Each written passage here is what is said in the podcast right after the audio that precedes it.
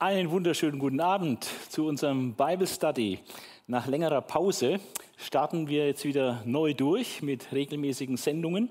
Und heute haben wir gleich ein großes Kaliber, das wir auffahren, den Propheten Jesaja. Gehört zu den drei großen Propheten des Alten Testaments, Jesaja, Jeremia und Hesekiel. Und ähm, Jesaja wird aber allgemein als äh, der König äh, der Propheten betrachtet, äh, weil er einfach eine unglaublich starke Botschaft hat und äh, gigantische Weissagungen. Äh, wir werden uns zunächst mit vier Vorbemerkungen befassen, recht kurz, einfach eine, um eine kleine Vorstellung zu bekommen. Es geht um die Verfasserschaft und die Abfassungszeit, äh, der Buchaufbau, den werden wir uns da noch viel genauer anschauen, aber erstmal einen Überblick über den Buchaufbau, dann welche Besonderheiten hat das Buch und die Lehre von Christus. Die Lehre von Christus ist, sehr intensiv äh, bei Jesaja.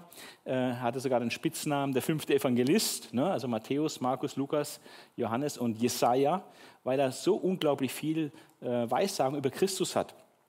Äh, in, in, tatsächlich ist es so, dass die, dass die direkten messianischen Weissagungen, ähm, dass da Jesaja genauso viel hat wie alle anderen Propheten zusammengenommen. Ja, so um nochmal eine Größenvorstellung zu bekommen. Und deswegen wird es auch zu Jesaja dann noch eine Fortsetzung geben unter dem ganz speziellen Thema Jesus im Buch Jesaja. Aber heute soll es den Gesamtüberblick geben über das Buch, damit man mal eine gewisse Vorstellung hat, äh, was da alles so drinsteht, was seine Botschaft ist und seine Zeit. Verfasserschaft, Abfassungszeit und Abfassungsort. Also die traditionelle Auffassung ist, äh, wie es das Buch auch selber äh, bezeugt, ist es Jesaja, der Sohn des Amos, der hier schreibt. Und äh, er hat gewirkt von etwa 740 bis 685 vor Christus äh, unter vier Königen, äh, unter denen unglaublich viel passiert ist. Äh, unter Usia und Jotham war eine Zeit des Wohlstands. Dann unter Ahas war eine ganz große Notzeit und auch eine Zeit des Götzendienstes. Und dann unter Hiskia, das war eine Zeit der religiösen Erneuerung und Reform. Es war einer der großen Erweckungskönige äh, des äh, Alten Testaments. Und zur Zeit von Hiskia gab es auch sehr große politische Umwälzungen und Schwierigkeiten, äh, weil die Assyrer, diese Weltmacht Assyrien, da auch einen ganz großen Angriff auf Juda gestartet hat. Da werden wir noch mehr davon hören. Äh, Jesaja war ein Prophet des Südreiches und sein Zeitgenosse äh, Micha äh, war etwa zeitgleich. Micha hat mehr auf dem Land äh, geweissagt und Jesaja war in der Hauptstadt in Jerusalem aktiv. Ähm, nach historisch-kritischer Auffassung ist das Jesaja-Buch aber völlig anders entstanden, geht nicht auf diesen Jesaja ben Amos zurück im 8., 7. Jahrhundert vor Christus, sondern hat äh, drei Verfasser oder drei große Teile, sogenannten äh, Proto-Jesaja oder in echten Jesaja 1 bis 39. Äh, das wäre dann schwerpunktmäßig vom Sohn des Amos im 8. und 7. Jahrhundert verfasst. Dann das sogenannte Deutero-Jesaja, den gibt es eigentlich nicht wirklich, aber das ist so eine Rekonstruktion der historisch-kritischen Forschung, ähm, die ihn zwar in den höchsten Tönen lobt, aber es gibt keinerlei Zeugnisse für die Existenz dieser Person. Aber diesem Deutero-Jesaja wird gesagt, ähm, er hätte im babylonischen Exil geschrieben, also erst im 6. Jahrhundert vor Christus, und diese Perspektive eingenommen und auf sein Konto gingen die Kapitel 40 bis 55. Und Trito Jesaja, das wäre dann der dritte Teil Jesajas, äh, das ist allerdings eigentlich nur eine Sammelbezeichnung. Also die meisten gehen davon aus, dass Trito Jesaja eine Sammlung ist von unbekannten Verfassern ja, und äh, firmiert halt unter den Kunst, Kunstnamen Trito Jesaja. Und äh, diese unbekannten Verfasser hätten nach dem Exil äh, geschrieben und in einem längeren Zeitraum von 500 bis, ja, bis ins 2. Jahrhundert vor Christus nach Otto Kaiser. Und ähm, diese Kapitel 56 bis 66 wäre eine Sammlung von Trito Jesaja. Ja, wir wollen uns jetzt mit dieser kritischen äh, Theorie nicht näher befassen. Da gibt es sehr viele gute Gründe auch dagegen, aber das ist jetzt nicht unser Thema heute. Äh, der Buchaufbau, der ist sehr spannend. Und das ist sehr wichtig, dass man das wirklich ein bisschen äh, verinnerlicht, damit man immer weiß, wo man sich befindet. Das ist wie so ein Stadtplan. Ja? Äh, damit man die Orientierung hat, muss man wissen, wenn man in einer großen Stadt ist, äh, in welchem Viertel bewege ich mich da eigentlich überhaupt. Und so ist es auch wichtig, äh, beim Propheten Jesaja zu wissen, in welchem größeren Sinnabschnitt des Buches befinde ich mich denn überhaupt. Und das ganze Buch Jesaja ähm, ist äh, eigentlich aufgebaut wie so ein Buch mit einem Buchdeckel, einem Buchrücken und einem Hinterteil des Buches, im zweiten Teil. Und dieser Buchrücken, äh, das bildet hier die Nummer F, dieser Bericht über Hiskia. Das ist eigentlich der Buchrücken, ähm, Kapitel 36 bis 39. Und alles, was davor ist, ist die erste Hälfte und alles, was danach ist, ist die zweite Hälfte. Und dieser Buchrücken, der ist in Prosa verfasst, also in normaler, normalem Erzähltext, hat aber den einen oder anderen Psalm drin, also Psalm Hiskias zum Beispiel, wo also auch poetisch irgendwas ist.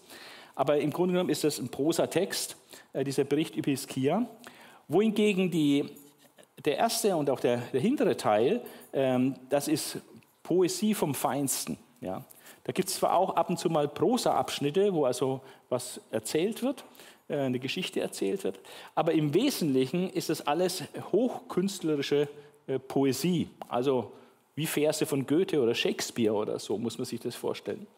Genau. Und F, dieser Bericht über Hiskia, ist praktisch die Spiegelachse zwischen dem ersten Teil und dem zweiten Teil. Und da werden wir noch mehr dafür, darüber sehen. Dieser erste Teil, äh, A bis E, er hat äh, fünf Komponenten, fünf Bezirke sozusagen. Das erste ist die Frühzeitverkündigung, die ersten zwölf Kapitel. Das sind alles Dinge, die so in der ersten Phase seiner Wirkungszeit unter Usia, dem Todesjahr äh, des Königs Usia, da ist Isaiah auch berufen worden, Kapitel 6, aber dann vor allem auch unter Jotam äh, und Ahas. Hier haben wir Ereignisse, die in diesen ersten zwölf Kapitel hineingehören. Da ist eigentlich noch nichts über Hiskia in diesen ersten zwölf Kapiteln. Die Frühzeitverkündigung Jesajas, die ersten Jahre äh, seines Dienstes. Dann kommt ein zweiter Abschnitt, der sehr besonders ist. Das finden wir auch ähnlich in Jeremia und auch in Hesekiel, äh, auch teilweise in Amos, äh, nur nicht so umfangreich. Die sogenannten Fremdvölkersprüche. Das sind Weissagungen über fremde Völker, äh, meistens umliegende Völker und Nationen Israels und äh, da wird jedes äh, Volk sich praktisch vorgenommen und bekommt hier von Gott Weissagungen. In der Regel sind es Gerichtsweissagungen und auch spezielle Sünden, die mit diesem Volk gegenüber Israel dann äh, in Zusammenhang stehen. Und diese Fremdvölkersprüche ähm, ist ein ganz eigenes äh, Genre von, ähm, von Textarten. Äh, wie gesagt, die Parallelen finden sich dann auch in Jeremia, 150 ähm, äh, Jahre später und dann auch bei Hesekiel. Dann die große Jesaja-Apokalypse, die heißt deswegen groß, weil sie 69 Verse hat, äh, von daher umfangreich ist. Die große Jesaja-Apokalypse. Äh, apokalyptische Texte haben dann mit, der, mit dem Weltende zu tun und mit der schlussendlichen Rettung Israels.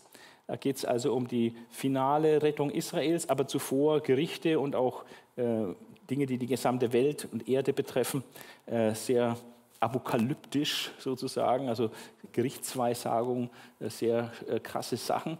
Und, ähm, aber auch dann ganz helle, wunderbare Verheißungen für Israel. Das ist diese große Jesaja-Apokalypse. Dann kommt das Buch der sechs Wehe. Das ist deswegen so genannt, weil in diesen Kapiteln 28 bis 33 wird sechsmal gesagt, Wehe. Und dann ist meistens ein, manchmal sogar zwei Kapitel, wo dann das ausgeführt wird. Wir werden es dann näher anschauen, äh, welche Objekte es dann hat, äh, worüber diese Weherufe ausgesprochen werden. Und dann kommt die kleine Jesaja-Apokalypse. Das ist praktisch wie so ein Sandwich. Ja? Also dieser apokalyptische Text, Kapitel 24 bis 27, dann das Buch der sechs Wehe. Das ist wieder recht leicht verständlich. Äh, sehr viele Sünden angeklagt äh, von Israel. Und dann die kleine Jesaja-Apokalypse, so wie so ein Sandwich, oben Deckel, das Fleisch mittendrin und unten der Deckel. Ja. Und diese apokalyptischen Texte sind sozusagen der Deckel. Äh, diese Sandwich-Struktur, wie ich sie gerne nenne, äh, findet sich öfter im Buch Jesaja und ist ganz offensichtlich auch von ihm so ein Stilmittel, äh, um Sachen so einzupacken, äh, einzuklemmen und was besonders in die Mitte zu stellen. Ja, das sind diese ersten fünf. Frühzeitverkündigung, Fremdvölkersprüche und dann dieses Sandwich aus große Jesaja-Apokalypse, Buch der sechs Wehe, kleine Jesaja-Apokalypse. Dann kommt dieser historische Bericht über Hiskia. Der findet sich auch äh, in fast wortwörtlicher Übereinstimmung äh, im Buch der Könige. Äh, und dann äh, mit sehr vielen inhaltlichen Ergänzungen äh, im zweiten Chronikbuch. Ähm, und das ist eine der ganz wenigen Geschichten im Alten Testament, die überhaupt dreimal in der Bibel stehen. Das ist also sehr, sehr Besonderes. Und Hiskia war ja auch ein sehr, sehr besonderer König, wie wir noch sehen werden. Der hintere Teil, ähm, der befasst sich dann mit der Zukunft und setzt äh, in Teilen auch schon dieses zukünftige babylonische Exil voraus. Ähm, aber es ist trotzdem Weissagung, äh, wie wir noch sehen werden, gerade bei dem Punkt G, Gottes Wettstreit mit den Götzen. Äh, das ist ein richtiges Drama, was hier entfaltet wird. Wir werden das dann sehen, wie das total zusammenhängt, die Kapitel 40 bis 48 äh, werden die Akteure sehen, äh, wer da beteiligt ist bei diesem Wettstreit als Gegner, als Zuschauer, als Zeuge, ja, in welcher Disziplin überhaupt dieser Wettstreit durchgeführt wird, all das werden wir sehen. Und es geht um die Auseinandersetzung zwischen Gott und den Götzen, weil Gott die Gunst Israels äh, zurückgewinnen möchte. Dann äh, das große, ein großer Abschnitt, über, wo es um Erlösung geht. Rettung, Erlösung, äh, vor allem durch den Gottesknecht das ist der Messias mit gemeint. Ähm, und da gibt es dann sogenannte Gottesknechtstexte oder Lieder, die dann ein Gesamtbild entwerfen über den Messias, Jesus. Und das werden wir auch noch genauer anschauen. Und ähm, dann haben wir den Zukunftsteil Israels Gegenwart und Zukunft, Kapitel 58 bis 66, wo es mehr um die Vollendung geht und um die abschließenden Ziele Gottes mit Israel. Ja. In diesem Wettstreit Gottes mit den Götzen ist die Theologie, also die Lehre von Gott, äh, sehr bestimmend. Man findet ganz, ganz viele Aussagen über Gott, ähm, seine Eigenschaften, seine Wesenszüge, was er tut, seine nach verschiedenen Namen, Bezeichnungen und so weiter. Äh, also ist ganz stark im Fokus. Ich habe alles unterstrichen, was mit Gott zu tun hat, was mit Grün und nirgendwo grünt es so in meinem Alten Testament äh, wie in Jesaja 40 bis 48, weil einfach unglaublich viel über Gott äh, informiert wird, wer und wie Gott ist, was er tut und so weiter. Dann in dem mittleren Teil geht es eben um die Erlösung, die Soteriologie, die Lehre von der Erlösung und den Erlöser. Und dann das andere ist die Zukunft, das ist die Eschatologie, äh, die letzten Dinge am Ende der Zeit. Also das ist äh, eine unglaubliche Fülle, was sich in diesem Buch äh, findet. Und es ist von daher auch eine Herausforderung, ähm, in der knapp bemessenen Zeit, die wir haben, jetzt mal einen Überblick zu geben über dieses Buch. Die Besonderheiten, es ist ein literarisches Meisterwerk, wird allgemein auch äh, zugegeben, einfach von der Qualität äh, des Inhalts und der Poesie ist es phänomenal stark. Ja, also absolute Oberspitzenklasse. Die Poesie ist Weltklasse, ist herausragend. Ja, und es wird also in den höchsten Tönen gelobt. Ein äh, riesiger, äh, also ein Kunstwerk sondersgleichen ist dieses Buch. Einfach auch vom Sprachlichen her. Ähm, der Aufbau ist auch sehr kunstvoll. Wir haben schon ein bisschen gesehen, wir werden es noch deutlicher sehen, wenn wir die einzelnen Teile besprechen, wie kunstvoll das Gesamtwerk zusammengebaut worden ist, äh, was auch wieder zeigt, dass da letztlich ein genialer Geist dahinter steckt, der dieses Buch äh, zusammengestellt hat.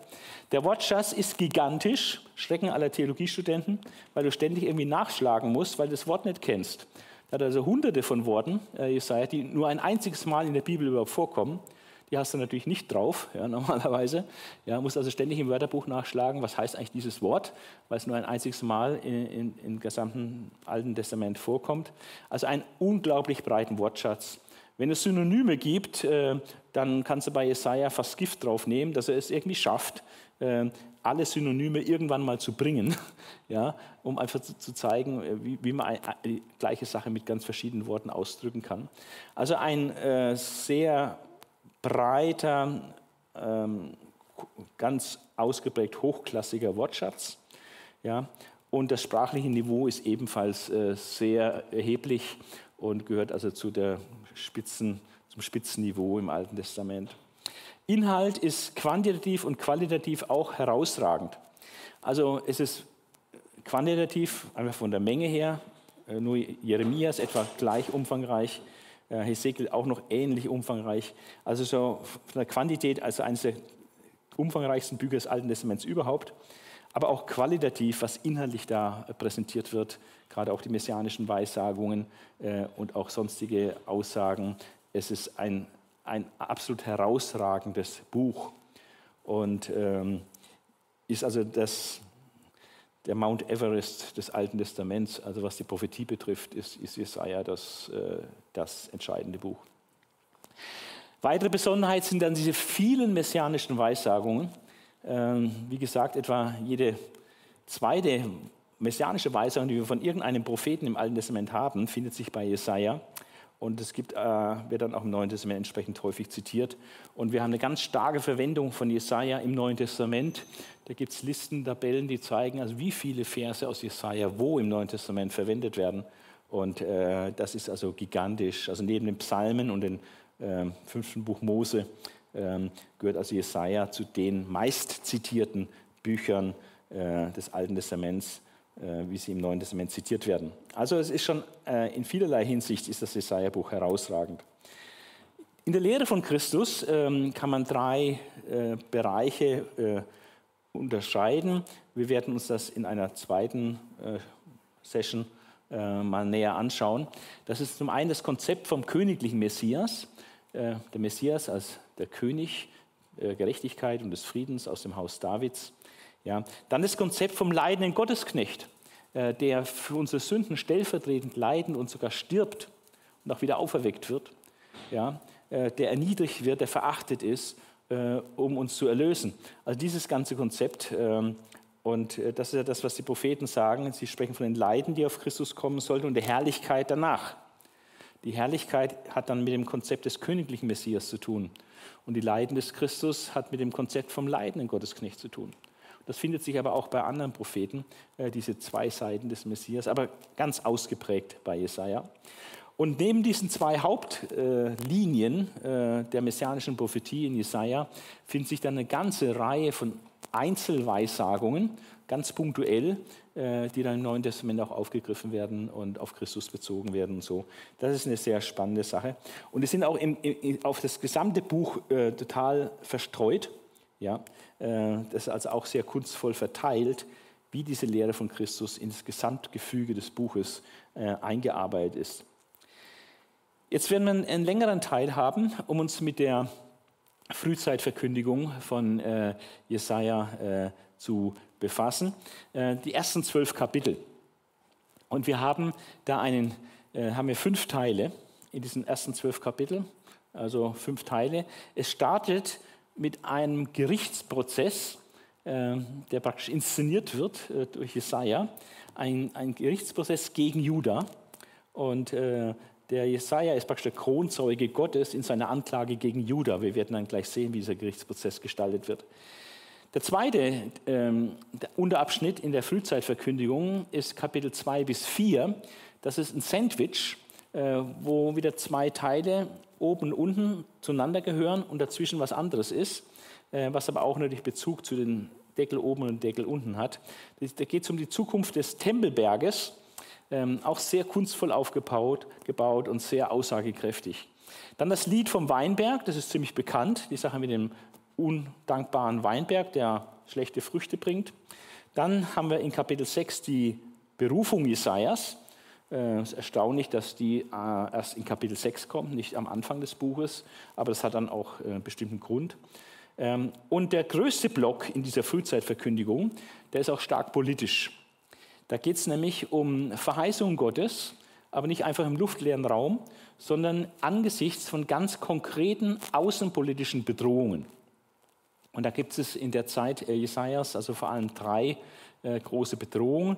Äh, es gab den syrisch-ephraimitischen Krieg, wo das Nordreich Israel sich mit Syrien verbunden hat, um Juda in eine anti-assyrische Allianz äh, zu zwingen. Äh, dieser syrisch-ephraimische Krieg war sehr existenziell bedrohend für Juda. Und Gott gibt in diese Situation konkrete Verheißungen hinein. Dann gab es eine erste Invasion des assyrischen Heeres, dem auch das Nordreich zum Opfer fiel. Äh, Südreich hat auch ein blaues Auge gekriegt, aber es kam eigentlich im Wesentlichen davon. Es ging vor allem gegen das Nordreich. Diese assyrische Invasion hat dann auch zur assyrischen Gefangenschaft des Nordreiches geführt. Und da gibt Gott auch bestimmte Verheißungen in diese Situation hinein. Und die dritte und letzte äh, große Bedrohung, die in diesem Zusammenhang äh, gebracht wird, ist dann der Angriff etwa 20 Jahre später, äh, wo Assyrien das Südreich angreift. Das Nordreich war schon in der assyrischen Gefangenschaft und jetzt wird das Südreich angegriffen und äh, völlig von der Übermacht des assyrischen Heeres. Und es ist spitz auf Knopf, ob nicht jetzt ähm, Juda auch fällt und auch in die assyrische Gefangenschaft muss. Und Gott hält mit Verheißungen dagegen. Und Hiskia glaubt auch diesen Verheißungen. Und das ist eine äußerst spannende Sache, wie diese extreme Bedrohung, die härter ist als alles andere, was vorher war, wie diese dann schlussendlich doch abgewehrt werden kann äh, durch das Vertrauen auf Gottes Verheißungen. Ja, also das ist der, der fünfte äh, und auch sehr gewichtige Block. Jetzt schauen wir uns diese fünf Blöcke der Frühzeitverkündigung mal äh, einzeln an und gehen die mal kurz ein bisschen durch. Der Gerichtsprozess gegen Judah, das erste Kapitel. Wir haben die Buchüberschrift und dann haben wir verschiedene Elemente eines antiken Gerichtsprozesses. Äh, wir haben einen Zeugenaufruf. Da werden interessanterweise Himmel und Erde als Zeugen aufgerufen. Hört zu, ihr Himmel, du Erde, horch auf ist für uns natürlich völlig fremd. Bei uns auf dem Gericht würde niemand niemals auf die Idee kommen, Himmel und Erde als Zeugen aufzurufen. Aber es hat damit zu tun, dass bei der, beim Bundesschluss am Sinai äh, und auch als Mose ähm, das Lied des Mose dann lehrte, kurz vor seinem Tod, da wurde auch Himmel und Erde als Zeugen berufen, als Zeugen des Bundes Gottes mit Israel. Und Israel hat gesagt, ja, wir wollen den Bund halten und wir wollen Gott gehorchen und so. Und, und Himmel und Erde waren praktisch Zeugen. Und jetzt werden die Zeugen vom Bundesschluss praktisch wieder aufgerufen und können, sind Zeuge praktisch, wie der Bund gebrochen war. So ungefähr, als wenn äh, beim Scheidungsprozess äh, die Trauzeugen zugegen wären, ja? Die bei der Trauung anwesend waren, jetzt sind sie beim Scheidungsprozess auch da. Ja? Und so ist jetzt bei dieser Anklage, die, die Anklage lautet nämlich auf Bundesbruch. Beklagt wird Israel, und der Kläger ist Gott. Ja, das ist so die Anfangsinformation. Aus Himmel und Erde das Zeugen, Gott klagt Israel an und die Anklage lautet auf Bundesbruch. Und dann haben wir drei, insgesamt drei Zeugenreden. Ähm, und die Zeugenreden ist ein bisschen anders als bei uns vor Gericht, wo der Zeuge neutral ist und einfach von allen Seiten befragt werden kann. Im damaligen Gerichtswesen war es so, dass der Ankläger seine Zeugen mitgebracht haben, die für ihn ausgesagt haben. Und der hat praktisch einseitig Partei bezogen für den Ankläger. Und der Verteidiger hat auch Zeugen mitgebracht, die dann für ihn ausgesagt haben. Deswegen heißt auch im Wort Gottes, du sollst nicht falscher Zeuge sein gegen deinen Nächsten. Du sollst dich also praktisch nicht anheuern lassen gegen Geld, mal wegen jetzt vor Gericht zu erscheinen, um eine Falschaussage gegen irgendjemanden zu machen, als Zeuge der Anklage. Ja. Aber äh, Jesaja ist kein falscher Zeuge, er ist ein richtiger Zeuge und äh, führt die Anklage zurecht. Und in dieser ersten Zeugenrede, äh, da beschreibt Jesaja die politisch-wirtschaftliche Lage Israels, äh, die völlig desolat ist. Da wird gerade ein vernichtender Heereszug, äh, hat da gerade stattgefunden. Entweder waren es die wirren Turbulenzen beim syrisch-ephraimitischen Krieg ähm, oder es waren äh, die Folgen des Einfalls der Assyrer bei der assyrischen Invasion gegen Juda. Auf jeden Fall liegt Juda am Boden, ist völlig desolat, wirtschaftlich, politisch eigentlich am Ende und äh, nur noch ein kleines Häufchen ist übrig. Also diese, diese Seite ist ganz äh, katastrophal. Und die zweite Zeugenrede, äh, da sagt äh, Jesaja, dass die geistliche Lage auch katastrophal ist. Es laufen zwar die Gottesdienste, die haben da schon ihre Entschuldigung, ah, was willst du denn, Jesaja, so schlimm ist es doch nicht. Ja? Die Gottesdienste laufen doch da, die Festversammlung. Und dann sagt Gott, ich hasse eure Festversammlung. Ich mag eure Celebrations nicht. Ja? Und dann äh, bringt das Geplärr eurer Lieder weg von meinen Ohren. Ich kann es nicht mehr hören und zertrampelt nicht meinen Tempel. Also äh, ganz, ganz krass, ganz massiv. Also Gott lehnt äh, die gottesdienstlichen Versammlungen ab, die Festversammlungen ab. Gott lehnt auch die, den Opferkult ab. Er sagt, eure Opfer bringen mir gar nichts, äh, will ich gar nicht. Eure Hände sind voll Blut. Ja? Ähm, und auch eure Gebete äh, könnt ihr euch äh, könnt ihr vergessen, braucht ihr nicht, will ich nicht, weil ihr eben Blutvergießen und Gebete, das passt einfach nicht zusammen. Also könnt ihr euch glatt schenken. Also das sind zwei völlig vernichtende äh, Zeugenreden, die sagen, politisch, wirtschaftlich und geistlich ist Israel total am Ende. Und umso überraschender, dass Gott dann einen Vergleich macht, einen, einen überraschenden gerichtlichen Vergleich in Vers 18 und äh, bis 20. Kommt her, wir wollen sehen, wer im Recht ist, spricht Jahwe. Und jetzt macht Gott ein Angebot, praktisch, um friedlich auseinanderzugehen. Er sagt, kommt her, wir wollen sehen, wer im Recht ist, spricht Jahwe. Wenn eure Sünden rot sind wie das Blut, werden sie doch weiß wie Schnee. Und wenn sie rot wie Purpur sind, werden sie wie weiße Wolle sein. Wenn ihr willig auf mich hört, dürft ihr die Früchte des Landes genießen. Doch wenn ihr euch weigert und widerspenstig seid, sollt ihr vom Schwert gefressen werden. Ja, der Mund Jahwes hat dies gesagt. Also diesen überraschenden äh, gerichtlichen Vergleich bietet Gott totale Vergebung an und sagt praktisch, wendet euch mir zu, ja, ähm, hört auf mich, dann wird es euch gut gehen, dann dürft ihr die Früchte des Landes genießen, dann werdet ihr den Bundessegen bekommen. Aber wenn ihr weiterhin ähm, nicht auf mich hört, ja, dann bleibt nur noch das Gericht. Dann werdet ihr vom Schwert gefressen werden. Und diese Alternative, entweder oder, ja, entweder äh, Gehorsam gegenüber Gott bringt Segen oder weiter Ungehorsam bringt unweigerlich das Gericht und den Fluch und auch die Vernichtung. Äh, das wird ihnen vorgelegt. Ähm, und im Buch Jesaja sehen wir dann auch, dass Israel leider nicht äh, den ersten Weg gewählt hat, sondern weiter in dem Unglauben, Ungehorsam verharrt hat. Äh, Jesaja schließt noch eine dritte Zeugenrede an und da vergleicht er Jerusalem, wie es zur Glanzzeit war, in der davidisch-salomonischen Ära, wo wirklich Gerechtigkeit äh, eine große Rolle spielte und äh, das, das äh, Recht regiert wurde und Gerechtigkeit herrschte, das, das Gute äh, da war. Also Jerusalem einst und jetzt im krassen Gegensatz dazu völlig der Abfall, der Unglaube, die, die Obersten sind, statt das Volk zu leiten, äh, betrügen sie das Volk, beuten das Volk aus. Also in diesem Vergleich Jerusalem einst, damals gut, damals war es hui und jetzt ist es aber uh, pfui, pfui. Ja. Und dann setzt Jesaja noch eins drauf und sagt, aber in der Zukunft, am Ende der Zeit, hat Gott äh, eine Erneuerung vor und Jerusalem wird wieder zu einer Stadt der Gerechtigkeit werden. Dieses erste Kapitel äh, enthält vieles von denen, viele Aspekte und Gedanken, die auch im weiteren Verlauf des Jesaja-Buches dann zur Sprache kommen, auch im Blick auf die Zukunft, diese zukünftige Herrlichkeit Jerusalems, aber auch das Gericht wegen der jetzigen Schlechtigkeit. Die Zukunft des Tempelberges, der zweite Abschnitt in der Frühzeitverkündigung, ist dieses Sandwich, eine kurze Einleitung, äh, dass es auf eine Prophetie Jesajas zurückgeht. Und dann haben wir einen herrlichen Ausblick auf die zukünftige Hoheit des Tempelberges für die ganze Welt. Und das lese ich mal, weil es eine herausragende Prophetie ist. Ähm, fest begründet an der Spitze der Berge steht der Berg mit dem Haus Jahwes. Erhaben über alle Hügel. Und alle Völker strömen ihm zu. Die Menschen sagen überall, kommt, wir ziehen zum Berg Jahwes, zum Haus, das dem Gott Jakobs gehört.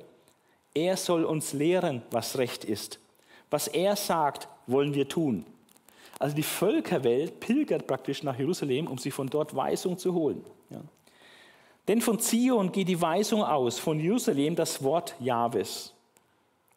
Er spricht Recht im Streit der Völker. Der internationale Völkergerichtshof ist dann in Jerusalem und dort wird von Jerusalem aus im Streit der Völker wird dort Recht und Urteil gesprochen. Ja. Er weist viele Nationen zurecht. Und wenn dieser Zustand erreicht ist, das ist alles noch Zukunftsmusik, das ist ganz klar, das, den hat es noch nicht gegeben, diesen Zustand, und den gibt es auch im Moment nicht. Aber wenn dieser Zustand erreicht ist, heißt es, äh, dann schmieden sie die Schwerter zu Pflugscharen um, die Speere zu Messern für Winzer. Also dann wird umgerüstet von Kriegsproduktion auf Friedensproduktion ja, auf äh, Nahrungsmittelproduktion, Pflugscharen und Messer für Winzer werden dann äh, geschaffen, äh, hergestellt, statt Waffen. Ja, Schwerter zu Pflugscharen, Speere zu Winzermessern, also um äh, Nahrungsmittel zu produzieren. Ja. Kein Volk greift mehr das andere an, wie aktuell das doch ist. Ja. Wir haben das immer noch, Völker überfallen andere Völker. Und niemand lernt mehr für den Krieg. Also diese Verheißung hier ist definitiv Zukunftsmusik äh, und wird erfüllt werden, äh, wenn der Messias dann kommt und sein Friedensreich errichtet. Das ist dieser herrliche Ausblick von der Hoheit des Tempelberges. Dann folgt ein längerer Einblick ähm, in das, was jetzt scheinbar hoch ist, aber was Gott erniedrigen wird. Also hohe Augen, den Stolz und die Stützen im Land. Ja? Und äh, es ist dann äh, in diesem Abschnitt Kapitel 2, Vers 6 bis 3, Vers 14, äh, wo Gott immer wieder sagt, dass er alles Hohe erniedrigen wird. Und dass er die, worauf all das, worauf Israel sich stützt, eben sie stützen sich nicht auf Gott, aber worauf Israel sich dann sonst stützt, auf das Materielle, auf Waffen, auf ihre Weisheit und so weiter, auf ihre Organisation und ihre, ihre Beamten. All diese Stützen wird er wegnehmen. Also in der zukünftigen Zukunft wird Jerusalem ganz hoch sein, hoch und erhaben.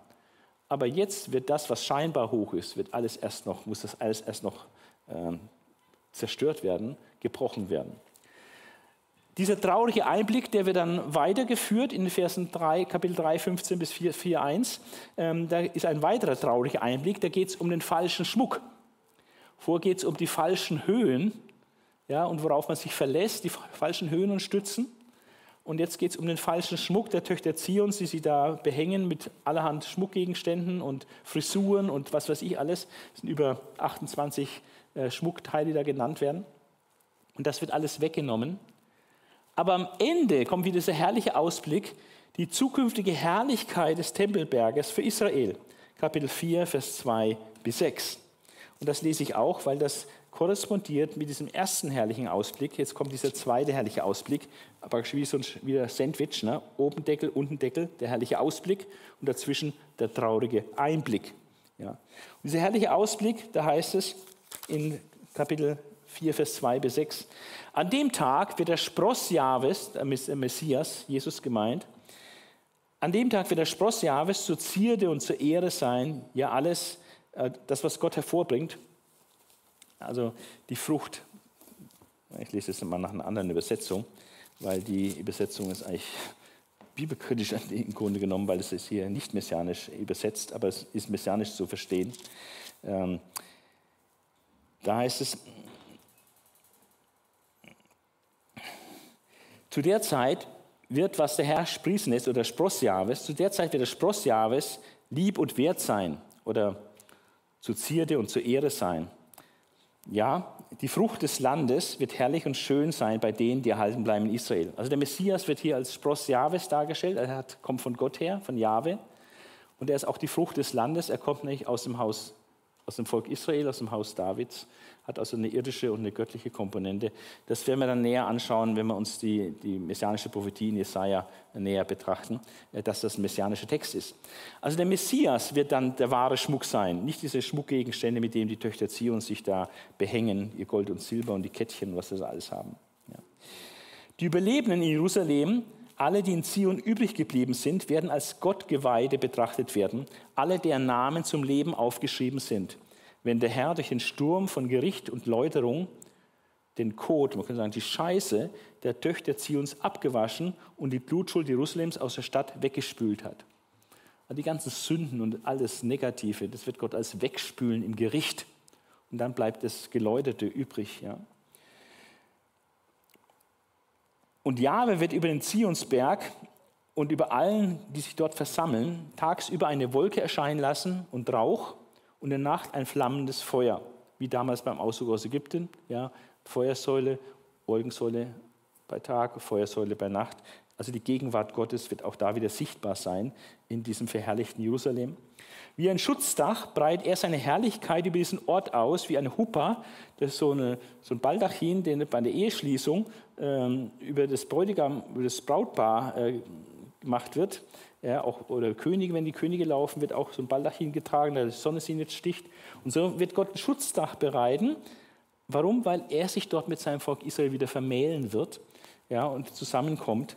Also wie ein Schutzdach breitet er seine Herrlichkeit über diesen Ort aus. Wie eine Laubhütte wird sie euch vor der Sonne schützen und eine Zuflucht vor Regen und Sturm sein. Also Wohlergehen, Sicherheit, keine Gefahr, Schutz, durch die Gegenwart Jahwes in Feuersäule, Rauchsäule und diese Herrlichkeit wie so ein Baldachin wird sich über, über diesen ganzen Ort Jerusalem erstrecken. Also das ist eine fantastische Weissagung, Kapitel 2 bis 4, ähm, die zukünftige Hoheit des Tempelberges und die zukünftige Herrlichkeit Jerusalems. Also eher außenpolitische Bedeutung, innenpolitische Situation. Ähm, und, und dazwischen der traurige Einblick, wie halt die Gegenwart ist, die leider sehr negativ ist. Das Lied vom Weinberg ist sehr bekannt. Äh, die Akteure ist Jesaja, der singt ein Lied von seinem Weinberg äh, und dem Freund, die haben einen Clinch miteinander. Und die Bürger Jerusalems oder Männer von Juda, die sind dann Zeugen äh, und sollen ein Urteil sprechen. Und dann erzählt er diese Geschichte, dass der Weinberg, dass der Freund sich da fantastisch um den Weinberg gekümmert hat, alles gemacht, was man irgendwie machen kann. Aber im Ergebnis hat der Weinberg schlechte Früchte gebracht. Und ähm, die Antwort ist ganz offensichtlich. Äh, wer ist schuld? Also der Freund nicht, der hat alles gut gemacht. Äh, hat, hätte man nicht besser machen können, sondern schuld ist der Weinberg. Trotz bester Pflege hat der Weinberg versagt und keine guten Früchte gebracht. Ja. Und das Ganze ist ein Bild auf Israel, speziell auch Juda, dass Gott, Juda hat die beste Pflege angedeihen lassen, hat sich gekümmert von A bis Z, hat sie umsorgt und alles gemacht, aber äh, sie haben einfach nicht die Frucht gebracht, äh, die Gott erwartet hat. Ja. Und deswegen äh, wird der Weinberg dann gerichtet und das Gericht äh, steht dann auch für die Männer von Juda und Jerusalem an. Die Hauptaussage ist, dass der Weinberg einfach völlig undankbar ist und das ist ein Bild für Israel, was völlig undankbar ist in der Geschichte für die vielen Wohltaten, die Jahwe ihnen gegeben hat. Äh, das geht dann weiter mit sechs Wehrufen über schlechte Früchte, werden konkrete schlechte Früchte genannt. Ja, ähm, da wehe denen, wehe denen, die sich ein Haus nehmen, das andere stellen. Ne? Ein Feld nach dem anderen kaufen, bis kein Grundstück mehr da ist und ihnen alles gehört, die so alles raffen, ne? diese Immobilienhaie oder so könnte man sagen. Ja? Dann wehe denen, die schon am frühen Morgen hinterm Bier her sind, also morgen schon mit Saufen anfangen. Ja? Oder wehe denen, die die Strafe für ihre Schuld herbeiziehen an Stricken des Wahns. Also die praktisch ähm, total Spötter sind und, und, und, und, quasi richtig ihre Strafe selbst herbeizerren durch ihr Verhalten. Oder wehe denen, die Böses gut und Gut Böses nennen, die die Werte umdrehen. Ja, das, was eigentlich gut ist, wird jetzt böse genannt. Und das, was böse ist, wird jetzt gut genannt. Das erinnert mich so an die Zeit, was wir im Moment in Deutschland und, und überhaupt in der westlichen Welt erleben. Äh, ganz krass. Und das hat keine Zukunft, sowas. Oder wehe denen, die sich selbst für Weise halten und meinen, dass sie verständig sind. Oder wehe denen, die Helden im Weintrinken sind und tapfer im Mischen von starkem Getränk und so weiter. Also sechs Weherufe werden da abgelassen und Gerichtsworte über Menschen, die dieses tun. Und dann droht Gott mit einem fremden Heer. Ähm, das passt dann sehr gut auch zum assyrischen Feindheer, was später auch das Land, ins Land einfallen wird. Und da wird es also total fantastisch geschildert, wie es immer näher rückt und immer beängstigend, immer näher nach Jerusalem. Und man richtig, äh, wird zugeschnürt, wenn man dieses heranrückende Heer sich so auf sich wirken lässt, wie es hier geschildert wird. Das ist das Lied vom Weinberg. Dann die Berufung Isaias. Er wird datiert im Todesjahr Usias. Äh, da hat äh, Jesaja eine Vision im, im Tempel. Er sieht Gott, äh, natürlich nur ein Teil von Gott, nicht wirklich Gott ins Angesicht, aber er sieht nur den Saum seines Gewandes.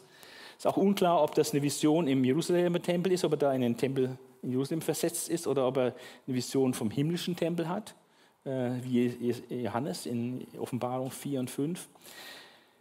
Ähm, angesichts ähm, der Heiligkeit Gottes und Jesaja weiß, dass er natürlich auch ein Mensch ist und Sünder ist, äh, ruft er dann, wehe mir, ich vergehe. Oder ich werde zum Schweigen gebracht. Ich kann nicht loben, Gott loben wie die Seraphim. Ich habe unreine Lippen. Wehe mir. Und dieses Wehe mir ist auch die Voraussetzung, dass er dann die vorigen Wehe rufen, rufen kann, wehe denen. Ja. Erst wenn du als Mann Gottes wehe mir gesagt hast und deine eigene Schuld erkannt und bekannt hast und gereinigt worden bist, hast du auch eine Vollmacht, äh, andere auf Sünde hinzuweisen. Also ist der Wehruf Jesajas, wehe mir, ich vergehe, ich kann Gott nicht loben, ich habe unreine Lippen, ich bin da außen vor. Und dann wird er entsündigt, äh, mit dieser Glühkohle an den Lippen gefasst und da wird die Sünde von ihm genommen, symbolisch. Und dann äh, sagt Gott, ähm, wer will für uns gehen, wer will unser Bote sein. Also Gott hat einen Auftrag ja, ähm, und sagt, wen soll ich senden, wer ist bereit, unser Bote zu sein. Also nachdem Jesaja entzündigt worden war, hört er, dass Gott jemanden sucht, einen Freiwilligen, der einen Auftrag für Gott erledigt. Und dann meldet er sich. Hat gute Gründe, sich zu melden. Äh, wenn man für Gott einen Dienst tun kann, ist das was Fantastisches. Äh, allein schon als Dank für die Versöhnung, äh, dass man entzündigt worden ist. Aber auch, weil, weil Gott der, der bestdenkbare Auftraggeber überhaupt ist. Es gibt keinen höheren Auftraggeber als Gott. Und nichts ist wichtiger und besser, äh, nachhaltiger, als für Gott im Dienst zu stehen. Also er nimmt diesen Auftrag an und ist dann ein bisschen schockiert, äh, worin der Auftrag besteht. Es ist also nicht, nicht ein Auftrag, du wirst jetzt äh, hunderttausende Menschen bekehren oder sowas, sondern es ist ein Verstockungsauftrag. Äh, dass durch die Verkündigung Jesajas, indem er immer und immer wieder verkündigt, dass die Ohren der Hörer umso mehr zugehen. Ja. Und ähm, das ist, äh, dieser Verstockungsauftrag ist also ziemlich hart. Äh, verstocke das Herz dieses Volkes. Also hören sollt ihr hören, aber nichts verstehen. Sehen sollt ihr sehen, aber nichts erkennen. Kann auch übersetzen, ihr sollt immer und immer wieder hören, ihr sollt immer und immer wieder sehen, aber eben nichts verstehen, nichts erkennen. Verstocke das Herz dieses Volkes und verstopfe seine Ohren, verkleb ihm die Augen, damit es mit seinen Augen nicht sieht und mit seinen Ohren nicht hört, damit sein Herz nicht einsichtig wird, dass es sich nicht bekehrt und ich so Heilung verschaffe. Dieser Verstockungsauftrag ist was Furchtbares. Es geht nicht um ihre Errettung, sondern es geht um ihre Verstockung, dass das Gericht sie dann unausweichlich auch erreicht. Und dieser Verstockungsauftrag ist zur Zeit Jesu noch in, in Kraft und auch zur Zeit von Paulus ist der Verstockungsauftrag noch in Kraft. Äh, haben entsprechende Zitate im Neuen Testament, wo es aufgegriffen wird, als dass das immer noch in der Gegenwart von Jesus, in der Gegenwart von Paulus der Fall ist und auch heute im Grunde genommen noch äh, im Blick auf Israel, sind sie verstockt und erkennen Jesus nicht. Ja. Aber, und das ist die große, das, das große Hoffnungsvolle in dieser Prophetie. Es gibt Hoffnung in diesem Gericht. Gott hat einen Überrest, hat sich etwas aufgespart. Ja, wir treiben die Menschen weit weg, das Land wird leer und verlassen sein. Also das wird kommen, dass das Land praktisch leer gemacht wird, die Leute müssen ins Exil. Und wenn noch ein Zehntel darin übrig ist, wird auch das noch niedergebrannt.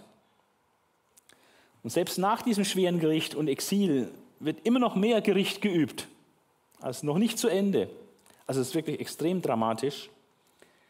Aber dann kommt hier ein Hoffnungszeichen in der zweiten Hälfte von Vers 13. Es wird aber sein wie bei einer Eiche oder einer Terepinde, wo beim Fällen ein Stumpf übrig bleibt. Ein heiliger Same ist dieser Stumpf. Es gibt manche Bäume, und da gehört die Eiche dazu und auch die Terepinde, die gehören dazu, dass wenn die gefällt werden, nur noch der Stumpf in der Erde ist, dass aus diesem Stumpf ein neuer Trieb hervorwachsen kann. Und so ist auch, wenn Gott dieses massive Gericht an Israel übt, es bleibt ein Stumpf da, aus dem ein neuer Trieb hervorgeht, neues Leben, neue Hoffnung und etwas Gutes, Neues hervorkommt. Und das ist praktisch dann letztlich der Messias ja, und den Segen, der dann durch den Messias auch für Israel gebracht wird. Also es gibt Hoffnung im Gericht, aber das Gericht äh, kommt erstmal und es ist extrem heftig. Also diese Berufungsgeschichte, äh, es geht nicht um Jesaja, es geht wirklich um die Botschaft. Ja, und es ist vor allem eine Gerichtsbotschaft, aber auch noch mit etwas Hoffnung. Jetzt kommt der letzte große Block in dieser Frühzeitverkündigung. Ähm, die anderen Teile können auch etwas schneller gehen, aber äh, dieser letzte Block hat es nochmal in sich. Gottes Verheißungen angesichts außenpolitischer Bedrohungen Judas. Und äh, da sehen wir, wie Gott wirklich in die konkrete, auch politische, geschichtliche Situation hinein handelt. Der sogenannte syrisch-ephraimitische Krieg. Äh, der politische Hintergrund ist, dass Syrien als aufstrebende Großmacht äh, Expansionsgelüste hat in alle Richtungen und natürlich Syrien als Nachbar von diesem expandierenden imperialistischen Assyrien hochgefährdet ist und nur eine Chance hat, äh, seine Freiheit zu behalten, wenn es sich verbündet mit anderen, die auch potenziell gefährdet sind und vor allem im Hintergrund die Regionalmacht Ägypten und dass man hier praktisch einen anti-assyrischen Block bildet. Und ähm, die Syrer und das Nordreich, die waren sich einig, wir müssen da was tun, wenn wir unsere Freiheit behalten wollen, müssen wir zusammenhalten, zusammenarbeiten und äh, gegen äh, Assyrien stehen, ja, damit die nicht auf die Idee kommen, uns auch zu überfallen, wie das sie in anderen äh, Weltgegenden schon machen. Aber Juda hatte da keine Lust, sich zu beteiligen. Und dann war natürlich ein Loch, ja. Man braucht die, ganze, die ganzen Länder, also man braucht äh, Syrien, Nordisrael, Juda als Südisrael und dann auch Ägypten. Ja, dann haben wir das ein vollständiges Gebiet, ein zusammenhängendes Gebiet und kann als Block praktisch vielleicht dann Widerstand leisten. Ja. Und Juda wollte nicht. Und dann haben halt der, äh, der syrische König Rezin und ähm, der Sohn Bekach, äh, Remaljas, äh, Bekach, der Sohn Remaljas, der König von, vom Nordreich, die haben halt gesagt, also wenn du nicht willig bist, dann brauchen wir halt Gewalt. Ja. Dann haben sie ihn da mit Gewalt zwingen wollen und ähm, haben ein ganz klares Kriegsziel. Ja. Äh, sie wollen dort ähm, den widerspenstigen Ahas, der da nicht mitmachen will in dieser anti-assyrischen Koalition, den wollen sie praktisch absetzen und einen Marionettenkönig installieren in Jerusalem, äh, der dann mitmacht bei dieser anti-assyrischen äh, Koalition. Ja. Und ähm, den, den sie einsetzen wollen, der wird Sohn Tabeels genannt, das heißt Sohn des Nichtsnutzes, also ein Nichtsnutz. Also sicherlich kein aus dem Haus David. Und damit wäre eigentlich auch diese ganze Verheißung, äh, was den Davidischen Bund betrifft und die, dass immer aus dem Hause Davids ein Sohn Davids auf dem Thron in Juda sitzt und so, äh, das wäre hinfällig. Deswegen ist Gott auf dem Plan und Gott sagt, das wird nicht gelingen. Ja? Ähm, und es, ähm, also die Kriegsziele war, eben Ahas abzusetzen, einen Marionettenkönig einzusetzen. Und der Ausgang ist aber auch klar, wird gleich hier vorneweg genommen, äh, dass das nicht äh, gelungen ist. Sie griffen die Stadt an, konnten sie aber nicht erobern. Ja. Also sie haben das Kriegsziel nicht erreicht. Wird gleich im ersten Vers gesagt, ja, ähm, dass das Kriegsziel nicht erreicht worden war. Und es geht auch gar nicht in erster Linie hier um die militärische äh, um den militärischen Verlauf und was es alles äh, für Not gebracht hat. Es hat sehr, sehr viel Not gebracht. Wenn wir das äh, mit anderen biblischen Texten vergleichen, auch außerbiblischen Texten, merken wir, dass es äh, verheerend war, dieser Angriff. Auch wenn Jerusalem standgehalten hat und nicht erobert wurde ja, und von der Ahas nicht abgesetzt wurde. Sondern es ging nicht so um die militärische Front, sondern es ging um die Glaubensfront. denn es heißt ja dann auch, als Jesaja dann verschiedene Verheißungen gibt, sagt er, wenn ihr, nie, wenn ihr nicht glaubt, wird auch ihr nicht bestehen. Ja. Also es geht um die Glaubensfront, nicht um die militärische Front. Und deswegen ist das Thema Gottes Verheißungen im syrisch-ephraimitischen Krieg äh, sehr, sehr, sehr wichtig. Und äh, es sind sechs Verheißungen eigentlich, die, die Gott äh, da hineingibt in diesen syrisch-ephraimitischen Krieg. Es, die erste Verheißung ist, dass, dass Gott sagt, dieses Kriegsziel, Ahas abzusetzen, den Sohn Tabeels einzusetzen als Marionettenkönig, das wird nicht stattfinden. Das wird nicht geschehen. Punkt. Die erste Verheißung. Hätte Ahas einfach mal das geglaubt und stillgehalten, wie Gott ihm sagt, halte still, mach nichts, denn das wird nicht geschehen. Hätte er es einfach gemacht, dann wäre es gut ausgegangen für Juda. Aber er hat das nicht gemacht, sondern Ahas, wie wir wissen aus den Königsbüchern, hat äh, diese Verheißung nicht geglaubt, sondern hat zur Selbsthilfe gegriffen und hat äh, sich selbst und das Volk Juda dem assyrischen König unterworfen und hat gesagt, ich verbünde mich mit euch, hilf mir von meinen Angreifern. Das hat er dann auch gemacht und das hat dann auch den syrisch-ephraimischen Krieg dann beendet, weil äh, die Assyrer dann äh, den angegriffen haben. Äh, also die Assyrer haben dann die Feinde angegriffen. Aber das hätten sie wahrscheinlich auch so gemacht, ohne dass er sich verkauft und sich zum Untertan macht, was geistlich ein No-Go war. Ja. Also die erste Verheißung war nicht Erreichung feindlicher Kriegsziele, hat Asam nicht geglaubt, sondern hat zur Selbsthilfe gegriffen und hat sich selbst Assyrien unterworfen und Assyrien um Hilfe gebeten. Das Zweite, was äh, Gott verheißt, ist der Untergang des Nordreiches. Es sind verschiedene Verse, wo der Untergang des Nordreiches verheißen wird. Und zwar massiv. Innerhalb von sogar 65 Jahren werden sie überhaupt kein Volk mehr sein. Und es war dann auch so, das Volk ist in die assyrische Gefangenschaft geführt worden, hat sich dort relativ stark assimiliert. Und die Überbleibsel im Land, da wurden dann später andere Völker eingeführt und haben sich da vermischt, sind dann die Samaritaner entstanden daraus. Also die Volksidentität äh, ging flöten. Nach 65 Jahren von diesem Zeitpunkt ab war eigentlich das Nordreich nicht nur keine Nation mehr, sondern auch kein Volk mehr.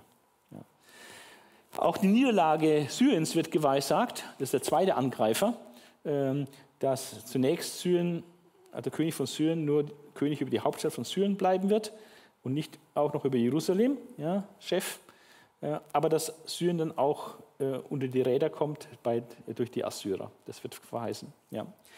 Ein weiteres Verheiß, äh, wichtige Weisung ist dann eine messianische Weissagung, die werden wir uns das nächste Mal dann näher anschauen, dass äh, die Geburt des Messias äh, geweissagt wird in all diese Finsternis hinein und damit der Bestand äh, des Hauses Davids garantiert wird, weil der Messias soll aus dem Haus David kommen.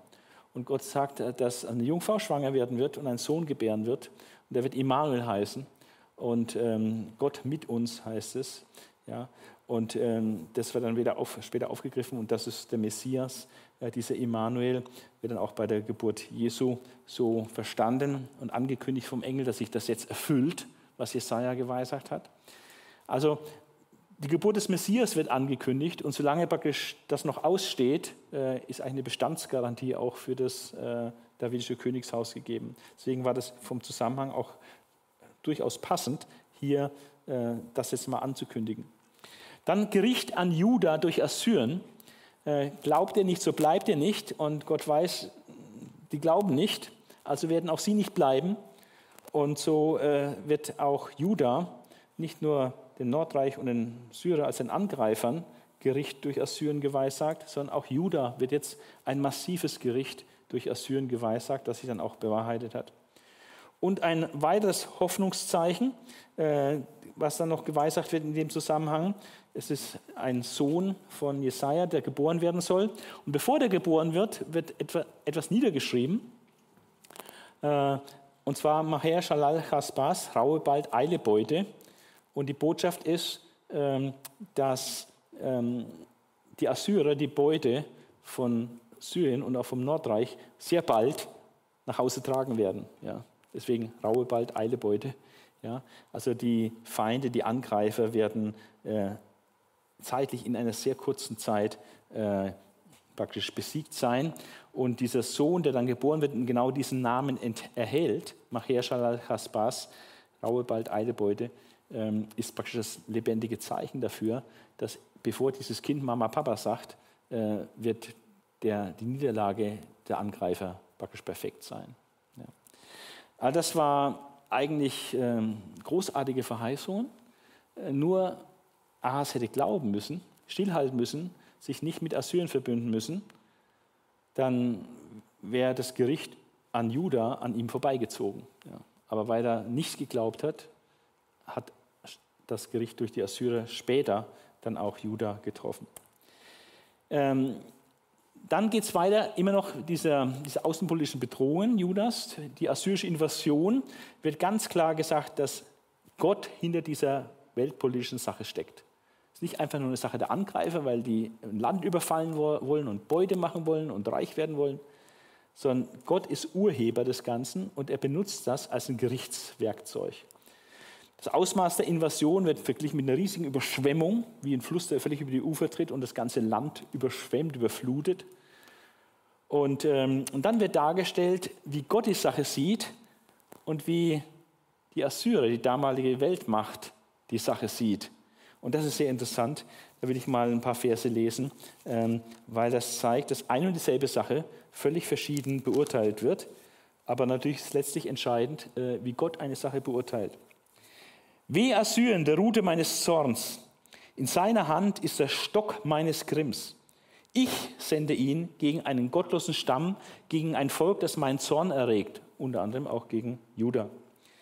Damit er Beute erbeutet und raubt wie ein Räuber und es in den Straßendreck tritt. Also, doch er stellt sich das ganz anders vor. Er verfolgt seinen eigenen Plan. Nur Vernichtung von Völkern hat er im Sinn. Auslöschen will er, so viele er kann. Jetzt wäre so der assyrische König zitiert. Jeder meiner Feldherren ist ein König, sagt er. Ging es Kalne nicht wie Kargemisch, wurde Hamad nicht wie Apad besiegt und Samaria nicht wie Damaskus. Und alles solche Städte, die er besiegt hat, seine große Erfolgsliste, ja, wo er alle Siege gerungen hat. Und da fehlt halt jetzt noch Jerusalem. Ja. Königreiche bekam ich in meine Gewalt, die viel mehr Götter hatten, als in Jerusalem und Samaria Statuen stehen. Also er brüstet sich, äh, wie er die Städte mit vielen Göttern da alle besiegt hat. Was ich an Samaria und seinen Göttern tat, werde ich auch an Jerusalem und seinen Bildern tun. Also er denkt, Samaria habe ich besiegt, ich werde auch Jerusalem besiegen. Also dieses Großdenken, auch nicht unterscheiden können, dass in Jerusalem wirklich der wahre Gott lebt und dass es keine Götzen sind, sondern der wahre Gott. Und Gott antwortet darauf, doch wenn der Herr sein Werk am Zionsberg und an Jerusalem zu Ende gebracht hat, dieses Werk der Züchtigung, zu dem Zeitpunkt soll Israel nicht vernichtet werden, soll Israel soll nicht in die Gefangenschaft geführt werden, aber soll extrem schwer gezüchtigt werden, weil es einfach nötig war. Und wenn dieses Werk der Züchtigung vollbracht ist, verheißt hier Gott, dann wird er, also Gott, mit dem König von Assyrien abrechnen. Also Gott wird mit dem Weltherrscher abrechnen. Er wird ihn in die Schranken weisen und ihn richten. Mit seiner überheblichen Selbstherrlichkeit und dem hochmütigen Stolz, mit dem er auf andere herabsieht. Denn er brüstet sich und sagt, aus eigener Kraft habe ich das alles getan, mit meiner Klugheit habe ich es fertiggebracht. Ich habe die Grenzen der Völker verrückt, ihre Vorräte geplündert und sie mit Macht von ihren Sitzen gestürzt. Wie in ein Vogelnest langt er meine Hand in den Besitz der Völker. Wie Eier in einem verlassenen Nest habe ich ganze Länder zusammengerafft. Keiner war da, der mit den Flügeln schlug, keiner den Schnabel aufriss und einen Piep von sich gab. Kein Pieps mehr macht. Ja. Und Gott sagt dazu, rühmt sich die Axt gegen den, der sie gebraucht? Assyrien, die Weltmacht, ist nur eine Axt in der Hand Gottes. Tut die Säge sich groß gegen den, der sie zieht? Assyrien ist nur eine Säge, die Gott benutzt, um hier etwas zu sägen, abzuschneiden. Aber es ist nur Werkzeug in Gottes Hand. Das wäre, als ob der Stock den schwingt, der ihn hebt, als ob das tote Stück Holz den Mann bewegt. Darum wird der Herr Jahwe, der allmächtige Gott, das fette Assyrien dürr werden lassen. Unter seiner Pracht flackert ein Brand, der alles in Flammen aufgehen lässt. Ja. Aber dann wird dann auch Gericht über Assyrien angesagt. Gott ist der Urheber, das Ausmaß der Invasion ist groß, aber Assyrien macht es nur aus Beutegründen, um, aus Stolz, Hochmut und Zerstörungswut und weil es einfach Reichtümer der Länder scheffeln will. Aber Gott hat ganz andere Gedanken. Er benutzt Syrien in seinem Wahn, um Gericht zu üben, bis, bis hierher und nicht weiter. Ja. Und dann schreit Gott ein und gibt Assyrien aufs Dach sozusagen. Die Gründe für das Gericht durch Assyrien, also warum Assyrien von Gott gebraucht wird, um Gericht zu üben, sind vielfältig und haben mit Götzendienst zu tun, mit Stolz, mit Ungehorsam ja, und, und vielen Dingen, die hier in verschiedenen äh, Texten dann massiv aufgezählt werden, warum Gott dieses Gericht für nötig befunden hat. Und das Letzte ist dann, ähm, das war jetzt dann auch im Zusammenhang der, der ersten Invasion, äh, wo dann auch das Nordreich zerstört wurde. Und jetzt kommt es äh, Verheißung im Zusammenhang mit der zweiten Invasion, äh, über 20 Jahre später, äh, 701 vor Christus. Ähm, Gottes Verheißung angesichts der Bedrohung durch Assyrien. Ähm, und da gibt es auch sechs Verheißungen. Gott sagt ganz klar, die feindlichen Kriegsziele äh, werden nicht erreicht werden. Er wird Jerusalem nicht erobern. Äh, es wird schon Finsternis, Not und Verzweiflung sein äh, in der Bevölkerung. Es wird schon viel Not auch mit sich bringen. Aber es gibt auch ein Licht. Und da, wo das Licht eigentlich zuerst ausging, nämlich in den Nordprovinzen, äh, Nordostprovinzen des Nordreiches, wo zuerst dunkel wurde durch Assyrien, das ist das Gebiet, was später Galiläa hieß, wo zuerst das Licht dann durch den Messias aufging. Wird dann im Matthäusevangelium als Beweis genommen, warum Jesus äh, eben in Galiläa seinen Predigtdienst aufnahm und nicht in Judäa, äh, damit diese Verheißung von Jesaja erfüllt wird. Dann wird die Vernichtung des assyrischen Heeres vor Jerusalem äh, geweissagt, was der Wahnsinn ist. Wie könnte das kleine Juda, was schon am Boden lag, völlig zerstört war, mit dem Rücken zur Wand, nur Jerusalem war übrig, äh, völlig, völlig unterlegen, äh, waffenmäßig, materialmäßig, äh, soldatenmäßig. Keine Chance. Wie könnte es zu einer Vernichtung Assyriens kommen? Das ist völlig äh, unglaublich. Aber genau das weiß, sagt Gott äh, mit verschiedenen Stellen. Denn wie am Tag von Midian zerbrichst du das drückende Joch, das ihnen den Rücken gebeugt und den Stock, der sie angetrieben hat. Ja. Wie am Tag Midians, das war unter Gideon, wo mit der ganz kleinen Heeresmacht, 300 Leute, ein Riesensieg errungen wurde über ein Heer, was mehrere 10.000 Leute hatte. Äh, oder Kapitel 10, Vers 12. Ähm, wenn der Herr sein Werk am Zionsberg an Jerusalem zu Ende gebracht hat, wird er mit dem König von Assyrien abrechnen. Ja. Und da gibt es weitere Verse, äh, die dann das sagen. Plötzlich wird es geschehen, und zwar auf den Bergen äh, Judas wird es geschehen. Also im Land Juda äh, wird das assyrische Heer praktisch vernichtet werden. Man kann sich das nicht vorstellen, wie das gehen sollte, äh, aber später im Buch Jesaja wird beschrieben, wie es tatsächlich dann auch war, wie es sich ereignet hat. Ähm, also Vernichtung des assyrischen Heeres vor Jerusalem, das wird verheißen Sie wird also Jerusalem nicht erobern. Äh, Im Gegensatz, Gegenteil, äh, es wird äh, die Geburt und die Herrschaft des Messias angekündigt, der in Jerusalem regieren wird und eine Herrschaft des Friedens und der Gerechtigkeit aufziehen wird. Äh, das schauen wir uns dann bei den messianischen Weisungen an. Und der jüdische Rest, der Überrest, der diese äh, Gerichte überlebt, der wird dann auch gerettet werden. Das war die Frühzeitverkündigung. Ähm, und jetzt können wir etwas schneller auch durch die anderen Teile gehen und schließen das dann ab. Die Fremdvölkersprüche, Kapitel 13 bis 23, ähm, finden sich auch in Jesaja, äh, in Jeremia, auch in Ezekiel ähnlich, dann zu einem anderen Zeitpunkt. Und es ist interessant, die zu vergleichen. Babylon, was zur Zeit Jesajas überhaupt noch unbedeutend war, wird sehr stark ins Visier genommen bei den Fremdvölkersprüchen. Warum? Weil Jesaja durch Gottes Offenbarung wusste, dass Babylon zukünftig die Weltmacht werden wird, unter der auch Juda sehr zu leiden haben wird. Ja, also Babylon wird mal Assyrien beerben und übernehmen. Und deswegen ist Babylon hier in Kapitel 13 und der König von Babylon in Kapitel 14 äh, ganz stark im Visier. Es geht also auf die Zukunft, wie die zukünftige Weltherrschaft der Babylonier, auch über Juda, äh, wie das auch von Gott gerecht wird und äh, Gott Babylon und den König von Babylon dann zukünftig strafen wird. Assyrien äh, wird nur sehr kurz bedacht, obwohl es zur Zeit von Jesaja die Weltmacht war. Aber Assyrien ist ein Thema, was sich durch die ersten 39 Kapitel zieht, oder genauer gesagt, die ersten 37 Kapitel durchzieht. Äh, und immer wieder, was zu Assyrien gesagt wird, vor allem auch diese Vernichtung Assyriens. Von daher braucht jetzt an dieser Stelle in den Fremdvölkersprüchen auch nicht mehr viel über Assyrien gesagt werden. Die Philister werden nur kurz abgehandelt. Erstaunlicherweise Moab, der Nachbar im Osten äh, Israels, wird mit zwei Kapiteln bedacht. Äh, Moab ist bekannt für seinen Stolz und auch seine Feindschaft gegenüber Israel.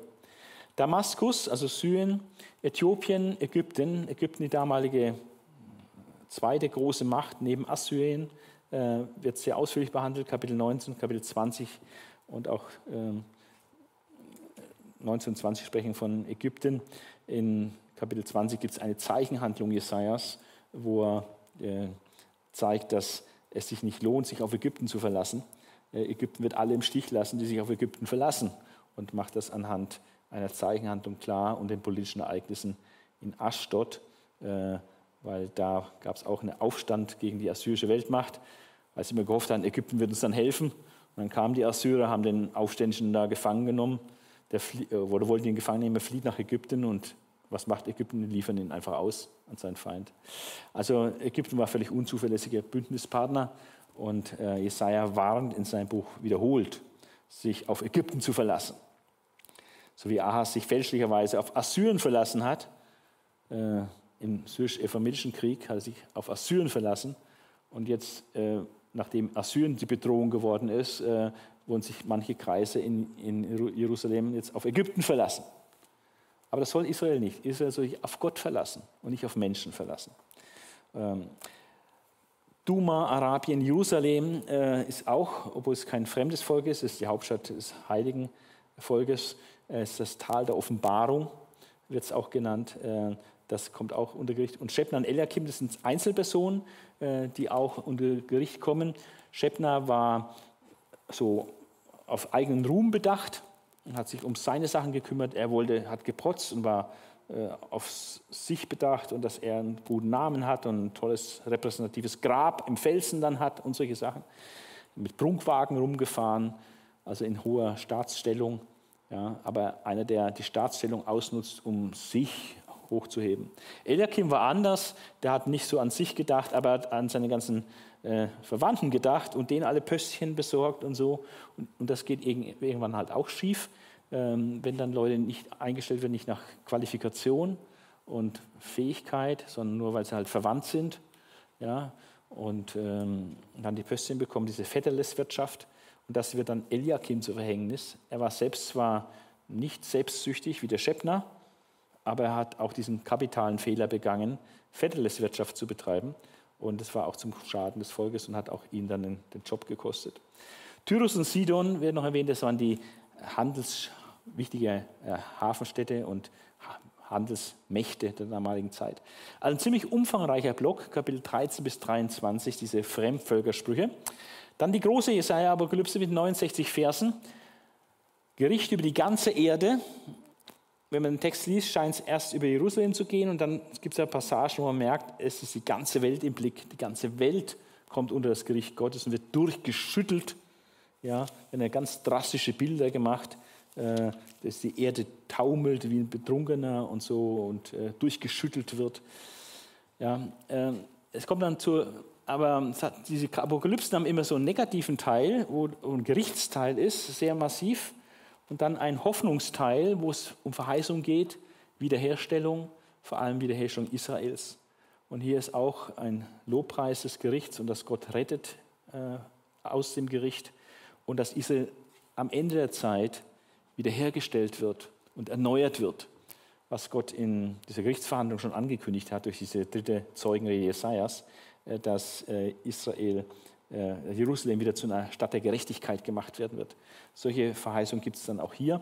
Israel wird wiederhergestellt werden.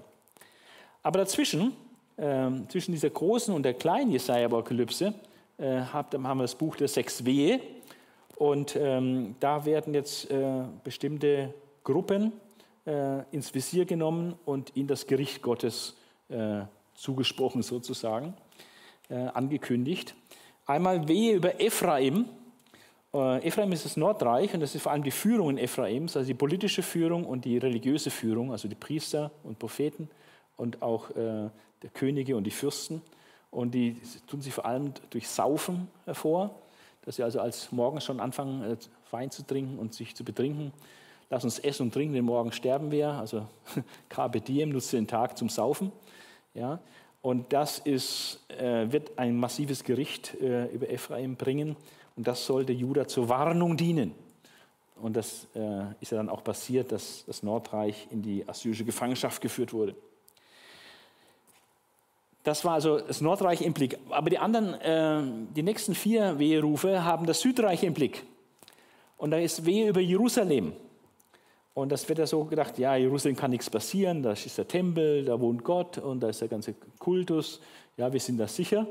Und Gott sagt, nein, ihr seid da nicht sicher, äh, weil ihr gottlos seid. Ja? Und da ist Jerusalem auch nicht sicher. Und äh, werden verschiedene Weherufe über Jerusalem gemacht. Und ähm, das wird in Gericht angekündigt für ihre Sünden. Äh, vor allem auch, dass sie Gott vergessen, dass sie auf ihre eigene Kraft vertrauen und dass sie im Grunde genommen de facto ohne Gott leben. Nur dem Namen nach, aber in der Praxis leben sie gottlos, ohne Gott. Und dann ein Thema, was eine große Rolle spielt äh, im Jesaja-Buch und wo Jesaja offensichtlich hier ganz massiv gegen vorgeht, das ist, ähm, wie man so schön sagt, den Teufel mit Belzebub austreiben. Man möchte der assyrischen Bedrohung dadurch begegnen, dass man sich auf Ägypten verlässt. Und das ist ja schon mal schief gegangen. Ne? Man hat sich auf äh, Assyrien verlassen, weil man äh, die syrisch-ephramitischen Krieg, diese Bedrohung loswerden wollte. Ja? Und das ging voll nach hinten los, hat dann auch total zum Götzendienst geführt durch Ahas. Ja? Und das ist einfach ein totaler Irrweg, sich auf Menschen zu verlassen, um sich zu schützen vor anderen angreifenden Menschen. Man muss sich auf Gott verlassen. Das Volk Gottes muss sich immer auf Gott verlassen. Und deswegen haben wir hier äh, vier Kapitel praktisch, oder dreieinhalb Kapitel.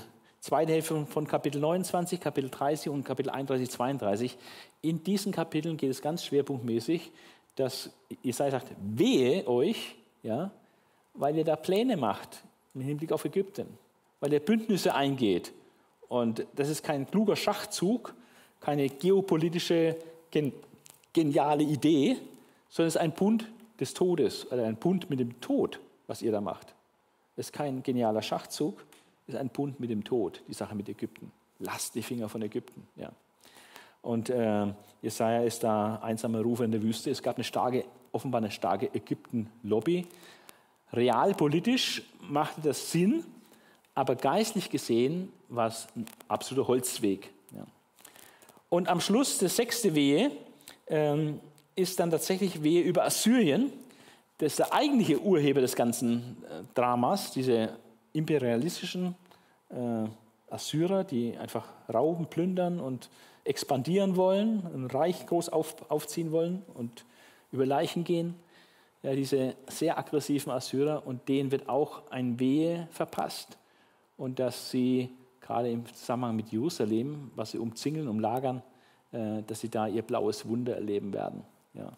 Also dieses Buch der sechs Wehe ist ähm, nicht so schwer zu verstehen, äh, ist eher gut nachvollziehbar. Die apokalyptischen Teile, diese große Jesaja-Apokalypse, kleine Jesaja-Apokalypse, sind äh, vom Verständnis her viel schwieriger.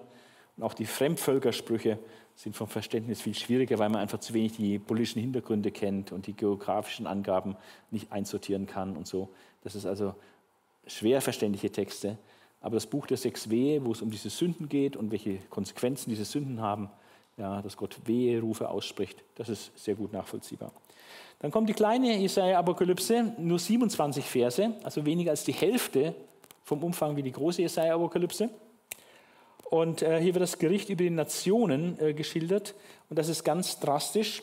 Und einfach mal einen kleinen Geschmack zu bekommen für apokalyptische Texte, lese ich diese vier Verse.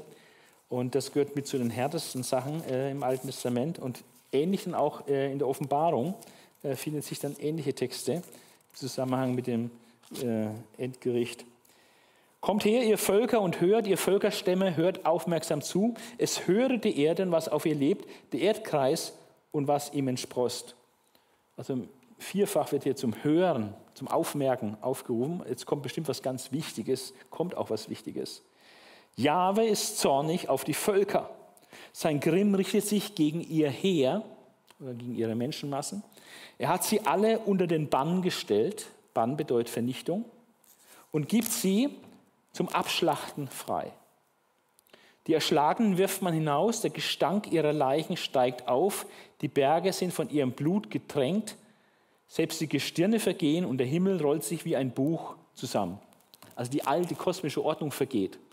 Aber das ist ein Ausblick auf das, was man unter Ende der Welt versteht, also die Dinge, die passieren unmittelbar bevor Jesus wiederkommt zum Gericht und dann äh, durchgreift und es wird viele Erschlagene geben in dem Zusammenhang und Jesus dann wird dann sein Reich aufbauen, wird Israel retten, wird seine Gemeinde zu sich holen und, äh, und diese Feinde alle vernichten und dann sein Reich aufbauen.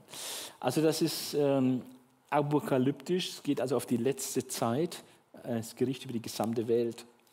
Ähm, dann wird ein Beispiel gegeben, am Beispiel von Edom äh, wird dann aufgezeigt, wie umfassend und wie vernichtend dieses Gericht ist. Edom ist ein Nachbar von Israel und ähm, ist dann umstritten, ob das äh, ein Bild ist für alle Nationen oder ob das speziell das Gericht ist, was am Ende der Zeit Edom treffen wird, weil Edom war in den Fremdvölkersprüchen praktisch nicht sonderlich berücksichtigt, erstaunlicherweise, hat eigentlich gefehlt in diesen Fremdvölkersprüchen. Aber hier haben wir einen Abschnitt, äh, dieses Gericht am Beispiel Edoms, dass Edom praktisch so wie Sodom und Gomorra für immer ein abschreckendes Beispiel sind äh, damals von Gott vernichtet wurden und jetzt unter dem Toten Meer begraben ist sozusagen, äh, so wird Edom in der letzten Zeit auch ein ewiges Beispiel für Gericht sein, weil da wird immer Rauch aufsteigen und äh, verbrannte Erde sein und so. Also es wird massives Gericht an Edom, heutiges Jordanien, Teile von Jordanien sein als Gerichtsort. Und dann wird von der Wiederherstellung Israels gesprochen, äh, dass die Wüste wieder blüht und das Heil kommt. Und da lese ich mal Verse, die ihr alle kennt, ähm, ähm, oder wo euch dann sehr bekannt vorkommen. Äh, sagt Jesaja hier in, dieser, in diesem Abschnitt über die Wiederherstellung Israels: Ruft den verzagten Herzen zu, seid stark und fürchtet euch nicht. Seht, dort kommt euer Gott mit Rache und Vergeltung. Also Gott kann nicht nur auf Lieb, Gott kann auch auf Gericht. Ja. In dem Fall kommt er mit Rache und Vergeltung. Er selbst wird euch befreien. Also Gott selbst wird kommen und er wird Israel retten, er wird Israel befreien. Dann, also wenn Gott kommt, dann lässt er Blinde wieder sehen und schenkt den Tauben das Gehör. Der Lahme springt dann wie ein Hirsch, der Stumme jubelt froh. Ah, das sind die Wunder, die wir alle kennen vom ersten Kommen Gottes in Jesus Christus. Bei seinem ersten Kommen sind genau diese Wunder geschehen. Äh, diese Heilungswunder Jesu, die haben sich hier erfüllt, wird auch im Neuen Testament darauf Bezug genommen, als erfüllt gemeldet, äh, dass er wirklich der Messias ist, weil er diese Zeichen vollbracht hat. Und dann werden andere Verheißungen gegeben, äh, die, gerade wenn man sie buchstäblich nimmt, nicht erfüllt sind und wo man sagt, das wird sich wohl dann bei dem zweiten Kommen, bei der Wiederkunft Jesu erfüllen. Also die Wiederherstellung Israels in zwei Etappen. Einmal das erste Kommen des Messias und dann bei dem Heil, was er bringt, äh, wenn er dann wiederkommt und diese äh, Israel vollends wiederherstellt. Dann haben wir jetzt diesen Buchrücken, dieser Bericht über Hiskia. Ich habe schon erwähnt, den finden Sie auch bei 2. der Könige und 2. der Chronik. 2. der Chronik hat sehr viel Sondergut, sehr viel Zusatzinformationen, die Sie in 2. der König und bei Jesaja nicht finden also starke Nähe. Wahrscheinlich hat Jesaja beide Texte geschrieben, den, der im Jesaja-Buch steht und auch den, der im zweiten Königbuch steht. Die sind ziemlich sicher aus der Hand Jesajas. Ähm, vom Buchaufbau ist es so, dass von diesen vier Kapiteln dieses Berichts über Hiskia die ersten beiden Kapitel, 36, 37, dieses ganze erste Hälfte des Buches abschließen. Dieses Assyrien-Thema äh, kommt zum Abschluss und findet den Höhepunkt in der Vernichtung des assyrischen Heeres durch den Engel Jahwes, dass 185.000 Assyrer an einem Tag praktisch sterben. Ähm, das Assyrien-Thema wird abgeschlossen. Mit Kapitel 38 und 39 wird praktisch ein neues Thema aufgeschlagen, nämlich das Thema der zukünftigen babylonischen Gefangenschaft und auch der Rückkehr später aus dieser zukünftigen babylonischen Gefangenschaft. Das Babylonien-Thema wird aufgeschlossen, das Assyrien-Thema wird abgeschlossen. Das ist eine ganz wichtige Funktion. Das geschieht durch diesen Mittelteil, der in Prosa verfasst ist, bei dem Bericht über Hiskia. Ähm, die Pointe ist hier nämlich, dass diese Kapitel nicht chronologisch geordnet sind, wie man das denkt. Wenn man das so liest, denkt man, ist eins so nacheinander. Aber wenn man genau hinschaut, stellt man sehr schnell fest, das ist nicht chronologisch geordnet, sondern es ist thematisch angeordnet, um genau mit Kapitel 36, 37 den ersten Teil abzuschließen und mit Kapitel 38, 39 den zweiten Teil aufzuschließen. Also eine Entscheidung, die, die Kapitel wurden so angeordnet, äh, um diese Funktion im Buch zu übernehmen. Etwas abzuschließen, etwas anderes aufzuschließen. Woran erkenne ich, dass diese chronologische Reihenfolge äh, die ich diesen Bericht über Hiskia habe, äh, dass das nicht chronologisch ist, sondern eine andere Ordnung hat, nämlich eine thematische Ordnung hat. Ähm, das sind drei Gründe, die dafür sprechen. Und das erste ist, dass in Jesaja 38, Vers 6, äh, da wird verheißen, da heißt es in Vers 1, in dieser Zeit wurde Hiskia todkrank. Ja. Da kam der Prophet zu ihm und sagt, ordne dein Haus, du wirst sterben. Dann weint Hiskia und fleht im Gebet zu Gott. Und dann wird Jesaja von Gott beauftragt, kehr um und sage ihm, du darfst doch leben. Äh, ich gebe dir noch 14 Jahre dazu und so. Und Gott gibt ihm dann noch eine andere Verheißung. Ähm, sagt, äh, geh wieder zu Hiskia, sage ihm, Jahwe, der Gott deines, deiner Vorfahren, David, lässt es sagen, ich habe dein Gebet gehört und deine Tränen gesehen, ich gebe dir noch 15 Jahre Lebenszeit hinzu. Also 15 Jahre kriegt er noch zusätzlich. Außerdem werde ich dich und diese Stadt vor dem Assyrerkönig erretten. Die Verheißung bekommt er obendrauf. Also du wirst noch 15 Lebensjahre bekommen, nicht sterben. Und ich werde dich erretten vor dem König von Assyrien. Und das war die Verheißung, an die sich Hiskia dann auch geklammert hat und klammern konnte, dass Gott ihm versprochen hat, dass er ihn erretten wird. Aber das bedeutet auch, dass zu der Zeit die Gefahr durch den König von Assyrien natürlich noch voll da war. Es war noch voll die Frage, äh, wird Jerusalem gerettet vor dem König von Assyrien? Es war noch völlig offen. Menschlich gesehen gab es eigentlich keine Hoffnung. Aber Gott gibt jetzt Hoffnung und verheißt es und sagt, außerdem werde ich dich und diese Stadt vor dem Assyrerkönig retten. Ich werde Jerusalem beschützen. Und diese Verheißung war dann die Verheißung, auf die sich Hiskia gestellt hat. Obwohl es politisch gesehen ein Wahnsinn war, sich da noch zu wehren und nicht aufzugeben und so. Es war desolat. Ja. Und Hiskia ist bekannt als der große Erweckungskönig, der diese religiöse Reform durchführt. Aber was die Leute nicht so wissen oder merken, ist, dass er auch der, der große Glaubensheld des Alten Testaments war. Er war nicht nur der Erweckungskönig und hat da Glauben gezeigt, indem er den Gottesdienst wieder erneuert hat, nachdem sein Vater Ahas das alles so im Götzendienst hat versinken lassen, sondern er war auch der Glaubensheld. Das heißt mal, es gab keinen König vor und nachher, der Gott so vertraut hätte wie Hiskia. Das heißt, die außergewöhnliche Leistung Hiskias war auch, dass er Gott diese Verheißung geglaubt hat, dass Gott trotz dieser Übermacht Assyriens ihn beschützen wird und Jerusalem beschützen wird und Assyrien nicht siegen wird, obwohl es menschlich gesprochen eigentlich ausweglos war. Also diese Verheißung, äh, und die hat sich ja dann, und die wird auch aufgegriffen äh, von dem Rabschagen, dass wir uns nicht rumgesprochen haben, dass Hiskia sich auf diese Verheißung verlässt, denn in Kapitel 36, Vers 14 und 15 äh, wird von dem äh, Feldherrn des assyrischen Königs, wird praktisch den, den Juden und dem Hiskia vorgeworfen, lasst euch von ihm auch nicht auf Jahwe vertrösten. Jahwe wird uns bestimmt retten, diese Stadt wird dem assyrischen König nicht in die Hände fallen.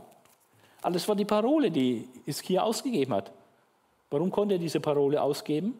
Weil Gott ihm das tatsächlich versprochen hat. Deswegen hat er die Parole ausgegeben. Und es war bekannt. Und der sagt dann nur, lasst euch da doch nicht beeindrucken, nicht verführen und so, das stimmt doch alles nicht. Ja. Oder auch in Kapitel 37, Vers 10 äh, haben wir genau das Gleiche. Lass dich nicht von deinem Gott täuschen, auch wenn du ihm vertraust. Denke nicht, dass Jerusalem dem König von Assyrien niemals in die Hände fällt. Denk das nicht. Aber es ist genau das, was Jahwe verheißen hat. Und äh, Hiskia baut auf diese Verheißung. Dann sehen wir, dass er, nachdem er gesund geworden ist, kommen die babylonischen Gesandten und er zeigt ihnen alles. Seine Schatzkammern, die, die Waffenkammer und alle seine Schätze. Und hat sich gefreut, dass jetzt die Babyloner Interesse hatten. Und es ging wahrscheinlich um ein politisches Bündnis im Kampf gegen die Assyrer.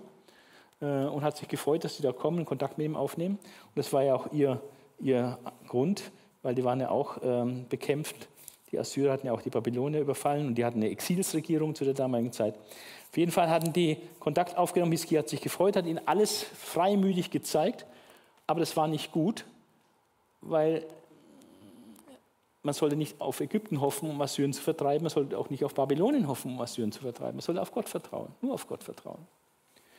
Und äh, diese Lektion musste der Hiskia noch lernen.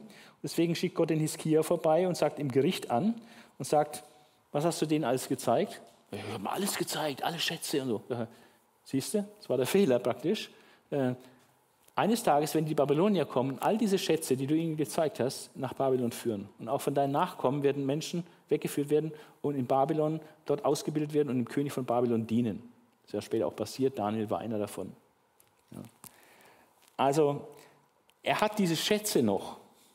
Wir lesen aber in 2. Könige 18, äh, dass ähm, Hiskia zwischenzeitlich äh, dem assyrischen König einen Deal angeboten hatte, nämlich, ähm, sag, sag, sag ihm eine, eine Zahl, äh, ein Tribut, den ich zahlen muss, damit du von mir abziehst. Und dann sagt der König von Assyrien und nennt eine ho wahnsinnshohe Summe Tribut.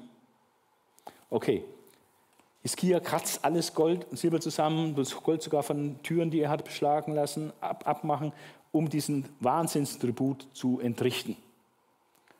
Und dann sagt der König von Assyrien, ja, ist ganz nett, dass du mir diesen Tribut gibst, aber du musst trotzdem kapitulieren und ich will dich trotzdem wegführen nach, Babylon, nach, nach Assyrien. War also praktisch völlig für die Katz, äh, diese Zahlung. Aber auf jeden Fall, diese babylonischen Gesandten, die waren nicht nach dieser Zahlung gekommen, sondern die waren vor der Zahlung gekommen. Denn nach dieser Zahlung hätte er ihnen gar nichts mehr zeigen können. Das war nämlich alles schon in Assyrien gegeben. Da waren die Staatskassen leer. Das ist der zweite wichtige Grund. Also das Kommen der babylonischen Gesandten war noch vor der Tributzahlung, äh, die Hiskia dem König von Assyrien geleistet hat, weil diese Verheißung Gottes hatte einen, einen Schönheitsfehler. Gott hat gesagt, dass er Jerusalem beschirmen wird. Aber Gott hatte nicht gesagt, wie er es machen wird und wann er es machen wird. Und das ist manchmal so das Problem mit den Verheißungen Gottes, dass zwar das Ziel klar ist, Gott sagt, das wird geschehen oder das wird nicht geschehen, aber wie es dazu kommt, musst du Gott vertrauen. Und ähm, ich kann mir vorstellen, als die babylonischen Gesandten kamen, hat er gedacht, oh, das ist jetzt Gottes Hilfe. Da kommt Jesaja und sagt, du, es war ein großer Fehler, denen alles zu zeigen. Die werden das wegführen. Also das war nicht, nicht die Hilfe. Dann die, die Idee mit dem Tribut. Er denkt, naja, dann mache ich Scheckheft-Diplomatie und äh, okay, ich muss halt bluten, ja, muss ihm Geld geben, aber dann lässt er von mir ab. Und es ist Gnade Gottes, wenn das so geschieht. Und er gibt ihm das Geld. Der lässt sich auf diesen Deal ein, dieser assyrische König, denkt, naja, das hat Gott jetzt so gelenkt, jetzt komme ich dadurch den assyrischen König los. Aber der nimmt das Geld und ändert nichts an seiner, seinen Kriegszielen. Ja. Also war das auch nichts. Ähm, Erst hat er auf, seine, auf sein Militär gehofft, hat er verschiedene Stützpunkte gebaut und so weiter. Und das wurde aber alles überrannt und die ganzen Festungen, 46 Städte wurden eingenommen. Auch die befestigte Stadt Lachis wurde eingenommen, die damals bestbefestigste Stadt in, in ganz äh, Israel war. Ähm, nach, nach längerjähriger Belagerung wurde Lachis, ist Lachis gefallen. Nur noch Jerusalem blieb übrig. Also die militärische äh, Karte hat nicht gestochen. Die Ägyptenkarte hat schon gar nicht gestochen, hat Isaiah als dagegen geprägt. Die Babylonienkarte hat nicht gestochen. Und die Scheckheftkarte hat auch nicht gestochen. Am Schluss hatte Hiskia gar nichts mehr, sondern nur noch die Verheißung Gottes. Sonst nichts mehr, was, was er irgendwie hätte in die Waagschale werfen können. Aber das hat genügt. Das hat genügt, der Verheißung Gottes zu vertrauen. Und deswegen ist das so ein, ein Riesen-Act, was hier dann geschieht, auch durch diese Schwachstellen hindurch. Hiskia hat dann schlussendlich Gott vertraut, war im Rücken zur Wand, hat keine andere Option mehr, nur noch Gottes Verheißung und das reicht. Das ist eine wahnsinnige Botschaft, die dahinter steht. Ja. Die Chronologie der Invasion Assyriens war von daher folgendermaßen. Hiskia war von Assyrien abgefallen, weil er nicht als Volk Gottes einem heidnischen König untertan sein wollte und hat sich aber gut vorbereitet darauf, indem er überall an, an den Rändern seines Reiches äh, Befestigungen äh, und Munitionsdepots und so weiter äh, aufgebaut hat. Hat also sich schon vorbereitet und dann ist er abgefallen. Ähm, aber es kam zu einem erstaunlich erfolgreichen Angriff Sanheribs auf Juda. Seine Befestigungsanlagen waren, wurden überrannt, so schnell hat er gar nicht geschaut. Und, ähm, und in dieser Zeit, wo das Land verwüstet wurde durch die Assyrer, die Befestigungsanlagen überrannt waren, ist er auch noch krank geworden und es ging ans Sterben. Also kein guter Zeitpunkt für einen Abtritt. Ja. Und dann hat er aber Gott, zu Gott gebetet, Gott gibt ihm noch 15 Jahre. Äh, als er gesund geworden war, kamen die babylonischen Gesandten, besuchen ihn, aber es geht nicht nur um Krankheit, äh, Besuch nach Genesung, sondern es geht um handfeste Diplomatie, eine Achse zu machen zwischen Juda und äh, Babylonien. Und, äh, aber Jesaja entlarvt das als Irrweg.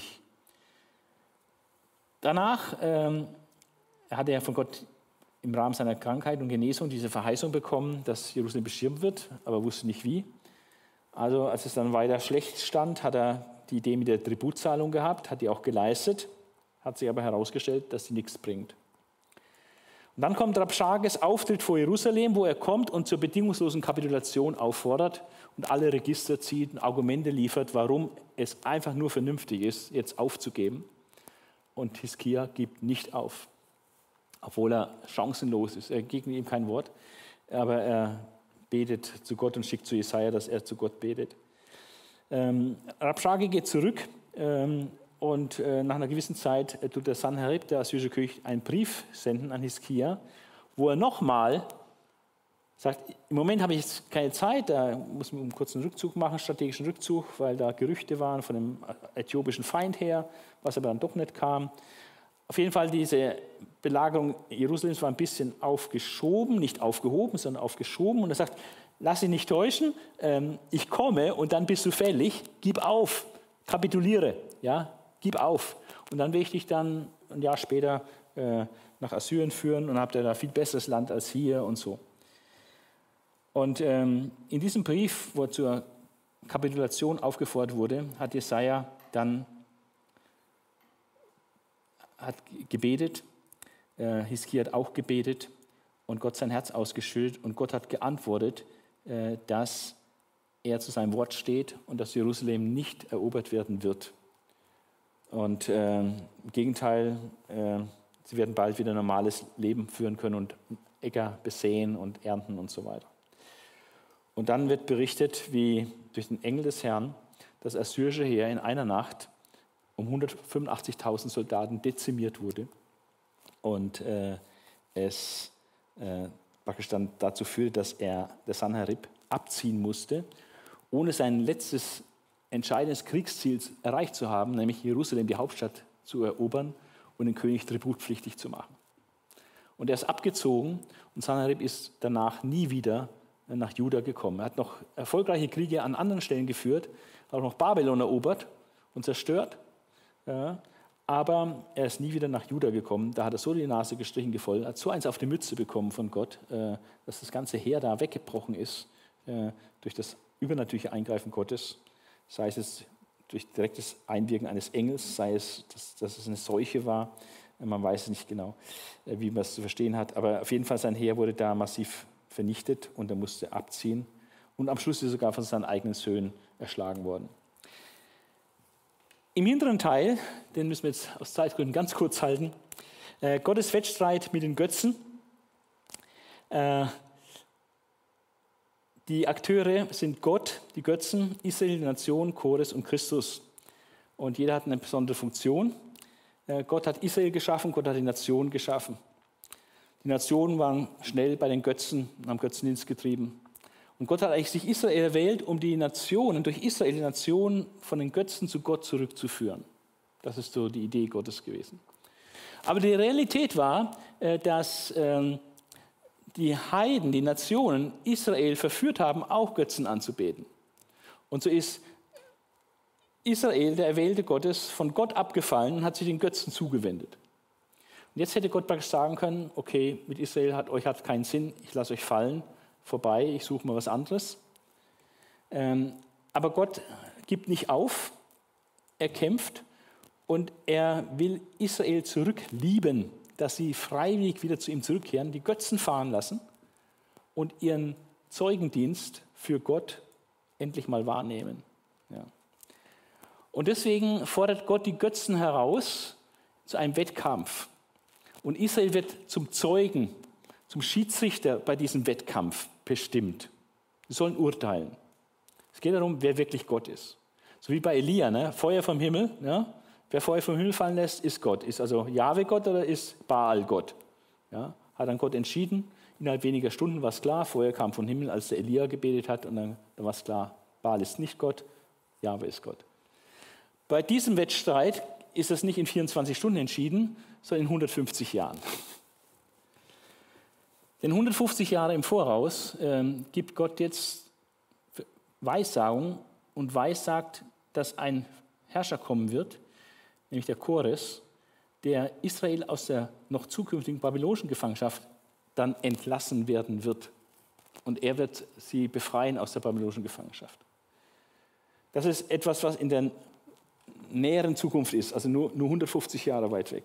Und dann macht Gott noch Weissagungen im Blick auf den Messias, äh, dass der Messias kommt. Das ist dann noch weiter weg. Und die Götzen können natürlich überhaupt nicht mithalten, weil die Götzen Holz und Stein sind und die können natürlich keine Zukunftsprophetie machen, die können überhaupt nichts machen, kein Pieps machen, weder Gutes noch Böses irgendwie leisten. Äh, und von daher versagen die Götzen völlig. Und als die Sache sich dann erfüllt hat mit Chores, äh, war ganz klar, wer ist Gott? Jahwe ist Gott. Und die Götzen der Heiden sind nichts. Also es geht eigentlich um einen fantastischen Gottesbeweis. Und dieser Gottesbeweis wird auch zerstört, äh, wenn das Buch gar nicht von Jesaja geschrieben ist, sondern äh, wenn es von jemandem geschrieben worden wäre, hier, äh, wo, wo Chores schon gelebt hat zum Beispiel. Ja, das würde überhaupt keinen Sinn machen. Das wäre alles ein Riesenbetrug nur. Ja. Aber hier geht es um echte Weissagung und Israel als Zeuge hat dieses Buch vorher in Händen und kann im Hinterhinein nach feststellen, ist genauso gekommen, wie Gott gesagt hat. Dieser Chorus, dieser Welteroberer, der immer, immer genauer beschrieben wird im Laufe dieser Kapitel, äh, er wird Israel aus der babylonischen Gefangenschaft freilassen. Und dann wird noch ein anderer Erlöser kommen, ein anderer Knecht Gottes, nämlich der Christus. Äh, das ist das große Thema, die Erlösung durch den Knecht Gottes. Ähm, wir werden diese Gottesknechtslieder dann das nächste Mal anschauen, ähm, was da über diesen Gottesknecht gesagt wird, welches Gesamtbild entworfen wird. Äh, hier nur ganz kurz, es gibt ein Heilsangebot, was Gott macht. Dieses Heil wird dann zubereitet äh, durch den Gottesknecht, vor allem durch den leidenden Gottesknecht, der für die stellvertretend für die Sünden der Menschen stirbt, wird das Heil auf diese Weise bereitet. Aber es braucht dann auch die Annahme, dass man diesem Glauben schenkt und es äh, annimmt und äh, damit umgeht, mit dem, was Gott dann bereitet hat an Heil. Ja. Und diese Themen wie Gott das Heil anbietet, wie es bereitet wird durch Christus, wie das Heil dann angenommen wird. Äh, das ist so ein Thema, äh, Kapitel 49, 57. Wir werden das nächste Mal die Gottesknechtslieder anschauen und dann äh, werden wir sehen, ähm, was dazu gesagt wird. Das ist Gewaltiges, was dazu gesagt wird. Das sind diese wahrscheinlich fünf Gottesknechtslieder. Manche meinen, es sind nur vier, manche sagen, es gibt nur drei. Meistens sagen, es sind vier, manche sagen, es fünf. Ich glaube, dass es fünf gibt und äh, dass diese fünf Texte hier ein Gesamtbild des Messias entwerfen. Äh, und das werden wir uns das nächste Mal anschauen. Äh, und das Entscheidendste oder das Großartigste von all diesen Gottesknechtsliedern ist das vierte, das berühmte Kapitel Jesaja 53, das stellvertretende Leiden und Sterben Jesu Christi und seine Auferstehung, wie es da geweissagt. Es ist unglaublich, dieses Kapitel. Man kann jeden Vers teilnehmen und sagen, da im Neuen Testament, das ist das, das ist das, das ist das. Und das besteht sich da in Jesus und so. Das ist Wahnsinn. Das werden wir das nächste Mal sehen. Dann äh, der letzte Abschnitt geht um die Zukunft äh, Israels, also dieser Wettstreit Gottes mit Götzen, die Theologie, dann die Sache mit dem Heil und dem Erlöser, dem Gottesknecht, Soteriologie und der letzte Teil Escherologie, die, Dinge, die letzten Dinge, Israels Zukunft. Da geht es um die Erneuerung der Menschen, ähm, der Erneuerer als Heiland und Richter und das Thema neuer Himmel und neue Erde, äh, was sich auch äh, da äh, findet. Und ähm, wenn man genauer hinschaut, ist es also so, die Erneuerung des Menschen, Kapitel 58, 59 wird gesagt, was echtes Fasten ist, vor allem Gerechtigkeit üben. Über Sünde wird geredet, Gottes Vergeltung und dann kommt der Erlöser aus Zion und für Zion, um Israel zu erlösen das Thema Erneuerung. Dann die zukünftige Herrlichkeit Jerusalems war schon ein Thema in Kapitel 2 und in Kapitel 4. Die zukünftige Hoheit des Tempelberges oder die zukünftige Herrlichkeit Jerusalems unter dem Messias. Und jetzt die zukünftige Herrlichkeit Jerusalems mit vielen materiellen Segnungen und geistlichen Segnungen.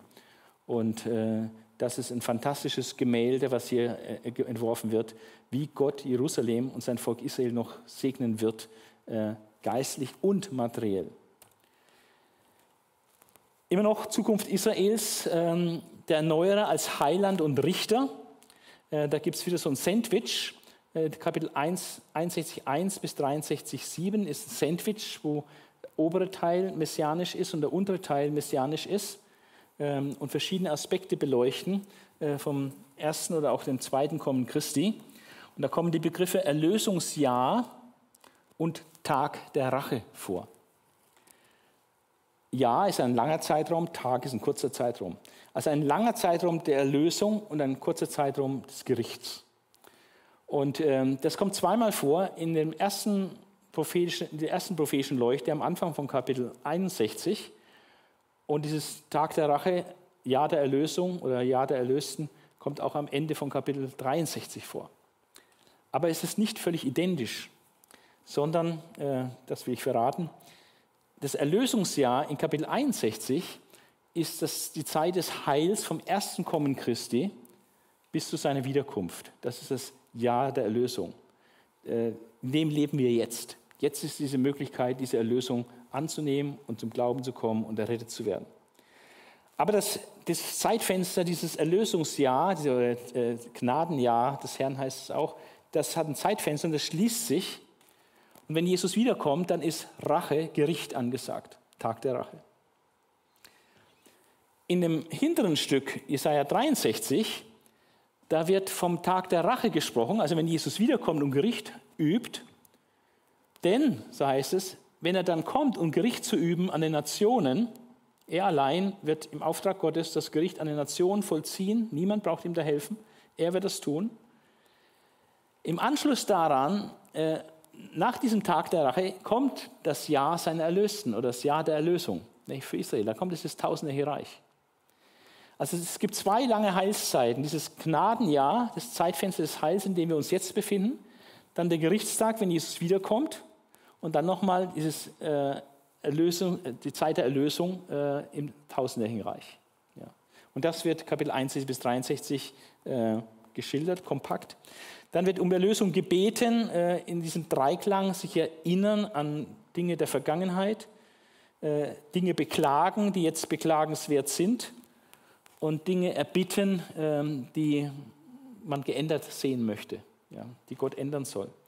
Also erinnern, beklagen, erbitten. Interessanter Dreiklang äh, beim Thema Gebet. Und das letzte, die letzte Folie, äh, immer noch Israels Zukunft. Es geht um die Vollendung der Welt. Ähm, es wird eine große Scheidung geben zwischen den Gerechten und den Gottlosen. Das wird unterschiedlichen Ausgang nehmen. Und Gott weissagt ganz klar einen neuen Himmel und eine neue Erde, in der Gerechtigkeit wohnt. Und äh, wir haben ähm, was Ähnliches in der Offenbarung, aber auch da ähm, eine interessante Entsprechung.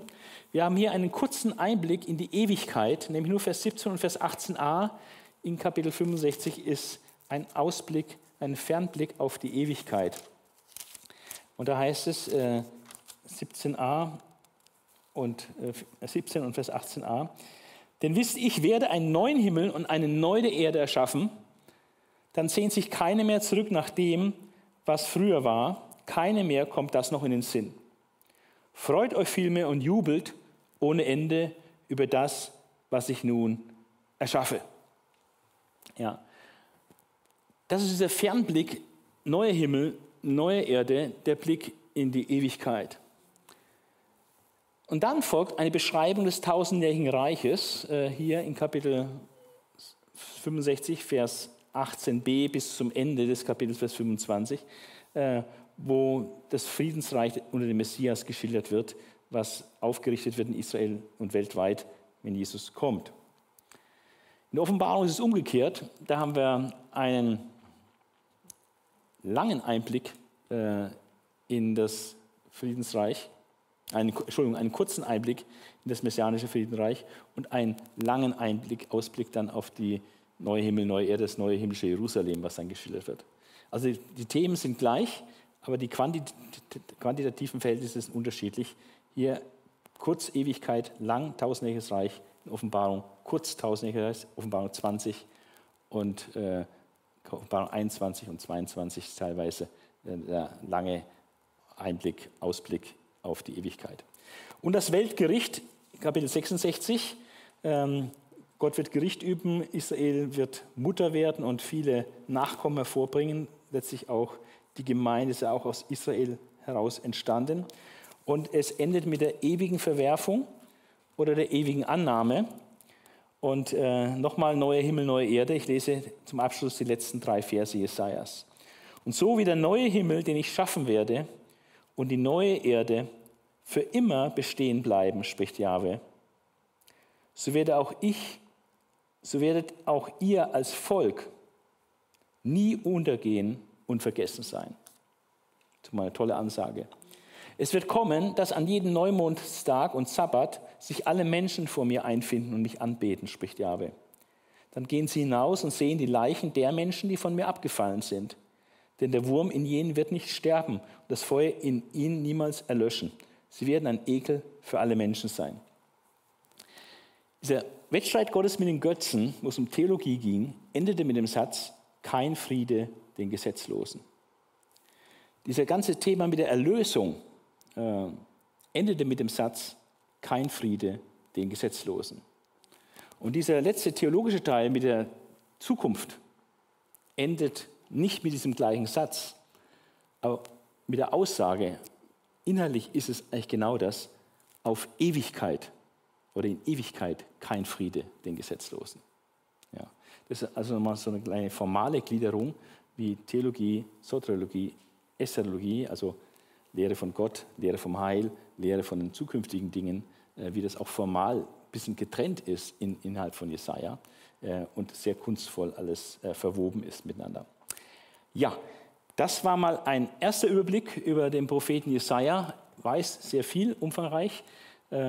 Genießt es beim Lesen, das nachzulesen. Es hilft sehr, wenn man sich vergegenwärtigt, in welcher Abteilung befinde ich mich gerade. In der Frühzeitverkündigung oder in den Fremdvölkersprüchen, in der großen Jesaja-Apokalypse, im Buch der 6w oder in der kleinen Jesaja-Apokalypse. Oder diese Prosa-Achse, der Bericht über Hiskia oder in diesem Wettkampf Gottes mit den Götzen, in der Sache mit dem Heil und der Erlösung oder in diesen zukünftigen Dingen, die kommen werden. Und dann hat man eine bessere Orientierung in diesem Buch. Und das nächste Mal werden wir uns äh, anschauen, äh, werden nochmal über Jesaja gehen und werden uns all die Texte anschauen, wo Jesaja vom Messias weissagt, mit diesen verschiedenen Konzepten.